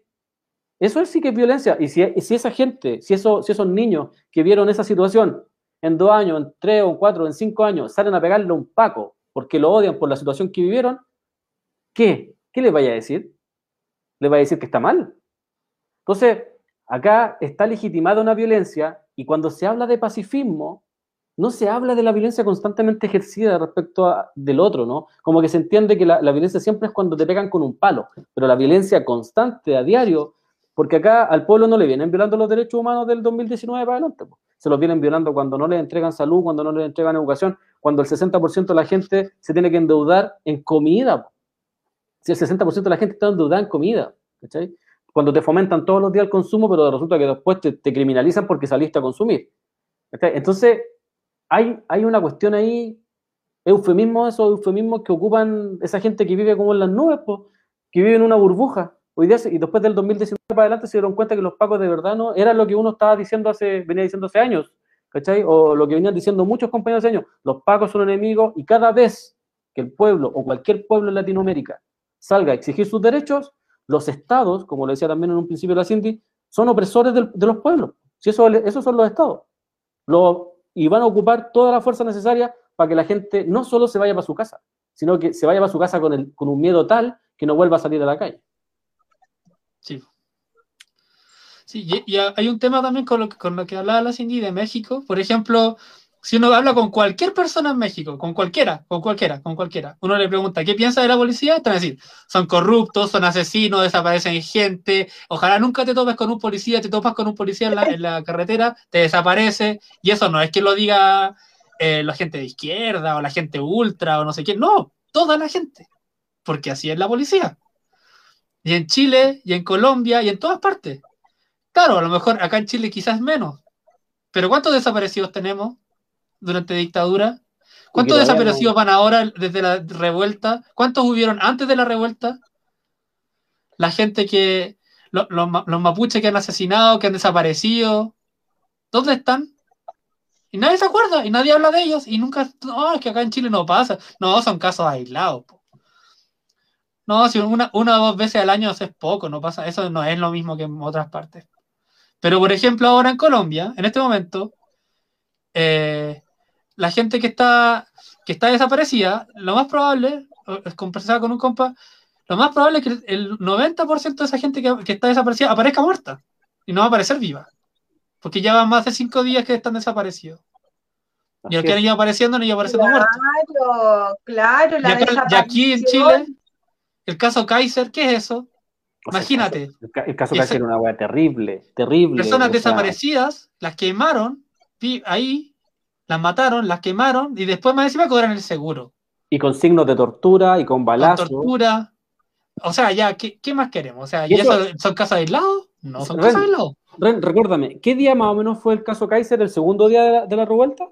¿Tercer día de la revuelta? Fue de los primeros días, sí. De los primeros días. Entonces, lo que uno entiende, además, porque lo, que uno logra leer es que se produce la revuelta el 19, el 18 de octubre, y el 19 y el 20 la burguesía salió con todo. O sea, estaba preparada además. Porque eso no fue casual. Lo que pasó en la estación de metro acá en Maipú, lo que pasó en el, caso Kaiser, que hay que retomarlo y hay que hablar, ojalá todos los días de esto, que hay gente que dice, la quemaron viva. Gente que estaba con balazos, que estaba con signos de tortura, y que los pacos lo que hacen es, oye, mira, yo no sé, mira, y aparecieron los cuerpos y, y chuta. ¿Y cómo esto estaban robando si se estaba quemando todo esto? ¿Por qué no se fueron? ¿Cachai? Con ese nivel, con ese nivel de prácticamente burlándose de la gente. Sabéis que eso es una cuestión súper importante ahora que está pasando lo de Colombia y que va a aparecer obviamente un aprovechamiento político y que todos tenemos que tener cuidado cuando lo nombramos, que empieza este como cuadros comparativos, hay cachado como que al toque, ah, pero mira, ya mataron al toque y fueron con los tanques, como empiezan a aparecer como, como loco, Piñera no es distinto de Duque, Piñera como ni de Bolsonaro, ni de Trump, o sea, estos peores son unos asesinos eh, eh, iguales, por parte igual, y las policías con sus características singulares aquí están matando, o sea, tenemos cuántos compañeros de Mapuche asesinados en la burda democracia, el mentirosa, mentira, por eso el pacifismo, justo busqué lo del pacifismo, como dije, eso tiene que tener una definición particular, porque pacifismo no es lo mismo que pacífico. Son, son como categorías distintas, ¿cachai? Y claro, pues según la RAE, además, institución colonizadora, es el conjunto de doctrinas, ya doctrina, encaminadas a mantener la paz entre las naciones, porque entre las naciones asumimos que siempre hay que defenderse, ¿no? Están en shock. Se opone a la guerra, y a otras formas de violencia a través de un movimiento político, religioso o una ideología específica, o sea, es violenta, porque parte de la idea de coartar, la, de, establecerse desde el defenderse, por eso tenemos las instituciones de defensa y hay tanta plata gastada en defensa, para que después no salgan a reprimir como reprimen. Entonces, ¿cómo alguien puede nombrar el pacifismo como una opción? De corazón queremos paz, lo cantó el Víctor, obvio lo que decía el René, lo que ha dicho el Carlos, pero nosotros creer en adoctrinamientos mentirosos que son, son una ilusión, son un velo ilusorio, que nosotros no es lo que dice la Luisa, ¿no? Como a nosotros nos piden que nosotros tengamos que quedarnos callados cuando ellos nos salen a matar, legítima la violencia, el grito, la pena, la rabia y incendiarlo todo, si por lo menos eso nos desahoga la, injusticia. Eso. Ah, eso quería, hacer un, comentario. perdón, dale nomás. Ah, antes de leer los comentarios. Con, respecto a eso, que, tiene que ver con los comentarios, que los comentarios que he leído sobre lo, que pasa en Colombia, sobre todo con los videos, hay muchos videos que se han viralizado un montón, y lo, que han dicho es, por ejemplo, ah, pero acá hay presos políticos, ¿por qué no hablan de eso en vez de estar hueveando con Colombia? Yo leí así, casi literal. Y es como, loco, ¿qué onda? O sea, aquí pasa eso y tú no querés que en ninguna parte se hable de eso y como, ah, que cada país tiene su problema. Al final eso es súper divisorio. Al final somos todos pueblos hermanos y lo mismo que está pasando en Colombia hoy día, después va a pasar en Argentina mañana y después pasado mañana en Bolivia y pasado mañana en Perú y después acá en Chile. Y ojalá tuviéramos las manos para hacerlo con Siria, con Libia, con todos los países del mundo. porque al final somos eso, somos todos oprimidos. Sí, porque al final el problema no es, el problema es del rico de Siria, o sea, perdón, el problema es del pobre de Siria, el pobre colombiano, el pobre mexicano, el pobre argentino, el pobre chileno, tienen la misma dificultad, tienen el mismo problema. ¿cachai? Y cuando ellos salen a exigir sus derechos, son los mismos ricos. O sea, Piñera podría estar en Colombia haciendo lo mismo. Por eso mismo es que se juntó con Duque para hacer un concierto de mierda falso, ¿cachai? Porque son iguales, ellos son iguales y ellos se entienden como una clase y se defienden. Eh, voy a pasar a leer un poquito acá. Eh, Epifanía dice, claro, eso mismo, no es un sistema fracasado. Para quienes benefician lo, lo es. Tienen su cometido, a ver empobrecer al pueblo, que los ricos se vuelvan aún más ricos. Para eso nació la wea, exactamente. Dale nomás, profe Smith, para ir leyendo. el capitalismo es reproducir pobreza, dice Epifanio. Em, dice Chaplin, gran pensador, libertario anarquista. Dice Ilicius. Eh, Epifania dice, a nada, po. el endeudarte no es la solución, te puede dar un respiro, pero no soluciona nada, solo genera más problemas. Absolutamente, pues dentro de este modelo sí. Lo que tenemos que tener claro es que el capitalismo ha sido inteligente para transformarse y seguir cegándonos. Sí, pues todo el rato, todo el rato, pero, pero creo que es importante mm, señalarte que eso mismo, pues, que estas weas no van a resolver, ¿cachai? No, no van el capitalismo no te va a resolver nada. O sea, creer de que Jaime Guzmán eh, diseñó junto a José Piñera esta institucionalidad para que resolvieran las demandas sociales, eh, eh, no, ellos lo diseñaron para que quienes lo mandaron a diseñar, para quienes les pagaron para diseñar este modelo, se enriquezcan sin ningún tipo de, problema. Maranta dice, ya están apareciendo en ríos desaparecidos. Yocho Osorio, menor de edad, muerto en el Kaiser. Balas en el tórax y en las patas. Así es. Eh, Marcho Con dice, Marcho con convicción dice, y los presos políticos desde la dictadura. Así es, po. acá en Chile hay más de mil personas detenidas desaparecidas. De hecho, quiero nombrar algo antes que nos vamos. Eh, hoy día se sentenció un fallo, em, el ministro Mesa condenó a los ex oficiales Eduardo Orlando Riquelme Rodríguez y Gonzalo Enríquez Arias González a, las penas, a la pena de 3 y 12 años de presidio efectivo en calidad de autores de los delitos de primos ilegítimos y secuestro calificado, respectivamente, cometidos en contra del, del obrero y dirigente social de 21 años de edad de la época del año 1973, José Edulio Muñoz Concha. Otra cosa que pasó hoy día, cortito. Dale, dale nomás, dale nomás. Eh, un trabajador se quemó a lo bonzo en un intento de suicidio por problemas económicos y laborales en Copiulemu. Así es, así es. La persona tenía 60 años y ahora está, bueno, no sé si, si sigue con vida, pero tenía el 90% de su cuerpo quemado, en riesgo vital y con las vías respiratorias comprometidas. Exactamente, exactamente. Y, y, a eso voy, a eso voy cuando hablo de un sistema fracasado. La gente llega a ese nivel porque hay un sistema que no le dio solución y que no le va a dar solución. Y cuando te hablan de elecciones y cuando te hablan de plebiscitos, lo que tratan de meter ahí es como, mira, si tú vas y así lo que yo te estoy diciendo, después de esto, probablemente se vaya a arreglar todo. Y así siguen reproduciendo el sistema. Pero el sistema en sí eh, jamás, jamás le va a dar solución a nada. Es por eso que, que cuando te hablan de la, de la alcaldía en Valparaíso o la alcaldía acá, que van a ser feministas, otra que uno dice, están jugando con algo que no es así, que no, que no es real, que es falso. Entonces, y eso sí es asistencialismo. Cuando tú desde la institucionalidad lo que tratáis de hacer es supuestamente generarle mejores condiciones a la gente y lo que termináis haciendo es entregando cajas de mercadería o entregando bonos como lo hacía Bachelet. Entonces, claramente que hay, hay, hay, hay, un fracaso de toda esa institucionalidad que se ha querido reproducir y lo voy a, y lo voy a graficar en lo siguiente. Podemos en, en España fracasa porque ellos, ellos llegan a tapar al movimiento social, se captan, cooptan el, el movimiento social y después aplican toda su, su, igual como lo hace el Frente Amplio acá, aplican todas sus medidas tibias y llegan a sentarse a todas las mesas de diálogo con los mismos asesinos que ellos estaban criticando. Entonces, cuando no resulta eso, porque es obvio que no va a resultar porque la institucionalidad no está diseñada para resultar, la gente dice, puta, ya nos cagaron de nuevo un fracaso y hoy día les pegaron el manso palo en un plebiscito y resulta que en Madrid perdieron todo, tan así que Pablo Iglesias termina retirándose. Es a eso lo que uno apunta. ¿cachai? Cuando uno dice, si nosotros llegamos en algún momento a levantar algún proyecto popular, no, no, tenemos que dejar ni por nada que nos inviten a plebiscito, no tenemos que dejar ni por nada que se nos metan los Boris, los Jackson, porque ellos no buscan, no buscan cambiar el modelo, ¿cachai? No buscan, ellos buscan maquillar un modelo en el cual se terminaron acomodando y, terminaron negociando con los mismos asesinos de estos 200 años. Así que mm, eso. Oye, pues. yo quiero decir que cortito, cortito, ah, que, que, me interrumpió el, el Ren acá, que antes que se me vaya. Em, solo quiero graficar que José Edulio Muñoz Concha aún no aparece.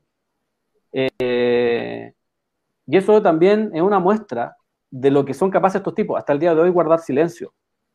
Todos, no solamente los milicos, porque acá no hay nadie exigiéndole, ni jueces, ni policía, ni políticos exigiéndole a estos tipos que digan la verdad, aplicando alguna medida para que estos tipos digan dónde están todas esas personas. Y resulta que casi 50 años después, la pena para estos tipos es de 3 años, por haberlo torturado, por haberlo violado, por haberlo hecho desaparecer. A eso voy. Y eso va a seguir pasando mientras la gente no entienda o sea, si la gente no, entendió que del 2019 para acá se repitió y que ellos van a hacerlo las veces que sea necesario, para poder mantener sus privilegios y mantener el sistema, es que no, van, es que no, hemos, no hemos logrado entender nada. Dale nomás, Cindy, para que vamos ya terminando El, programa. Eh, bueno, yo quiero nombrar dos cosas que me parecen importantes también que siguen pasando. Eh, hasta la fecha tenemos 17, 18, 19, 20, 21, 22, 23. 23 mujeres asesinadas por violencia femicida en Chile.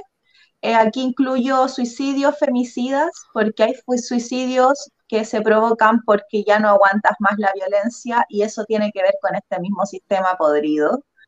Eh, y también eh, algo que, bueno, ojalá en mañana también se le dé un poquito más de tiempo para poder reportearlo un poquito más. Eh, el día de ayer, en la noche, o antes de ayer en la noche, creo, una compañera trans en, situación de trabajo prostituyente en, en Américo Vespucio, en la cisterna, creo, recibió más de 100 perdigones en su cuerpo. Eh, la esperanza de vida de una persona trans son los 35 años y la principal causa de muerte es el asesinato. Eh, es escalofriante, porque si hay trabajo sexual además es porque hay consumo de prostitución.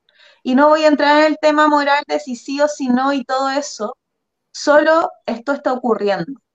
En este momento están matando a las mujeres y a las identidades feminizadas que por eso reciben esta violencia. No, no por eso, habría que ampliarlo.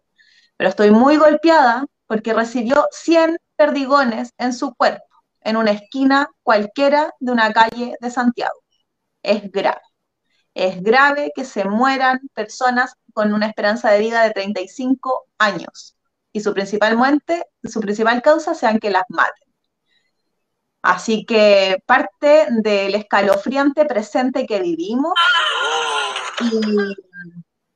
y creo que urgente pegarnos la sensibilidad máxima de que nos, que nos ya saque a todos a la calle, no sé, yo sé que está la pandemia, está súper difícil, pero bueno, en esto está grave, la gente está laburando igual, poniéndole el cuerpo y, y está, está, está heavy, está horrible.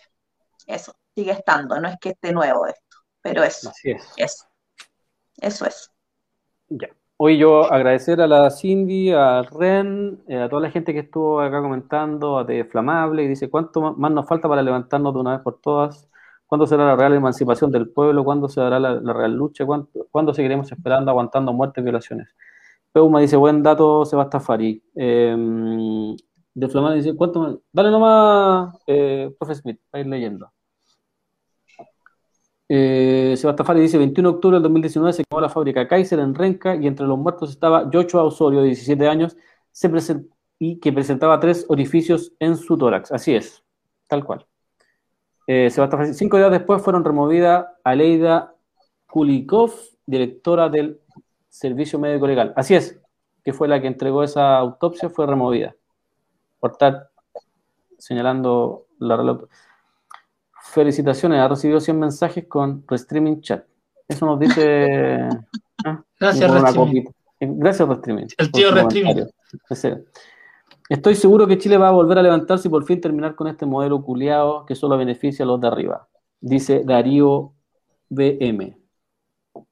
Amaranta dice, ya están apareciendo en ríos desaparecidos. Yocho Osorio, eso es lo que leímos delante. Yocho Osorio, menor de edad, muerto en el Kaiser. Balas en el tórax y en las patas. Y además y además sin justicia.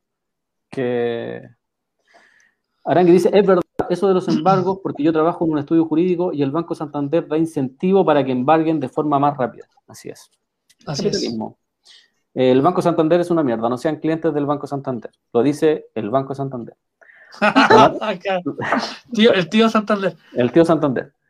Para mí los medios de comunicación populares con RBF me ha servido para educarme y encontrarme con personas que piensan parecido a mí, dice Peuma.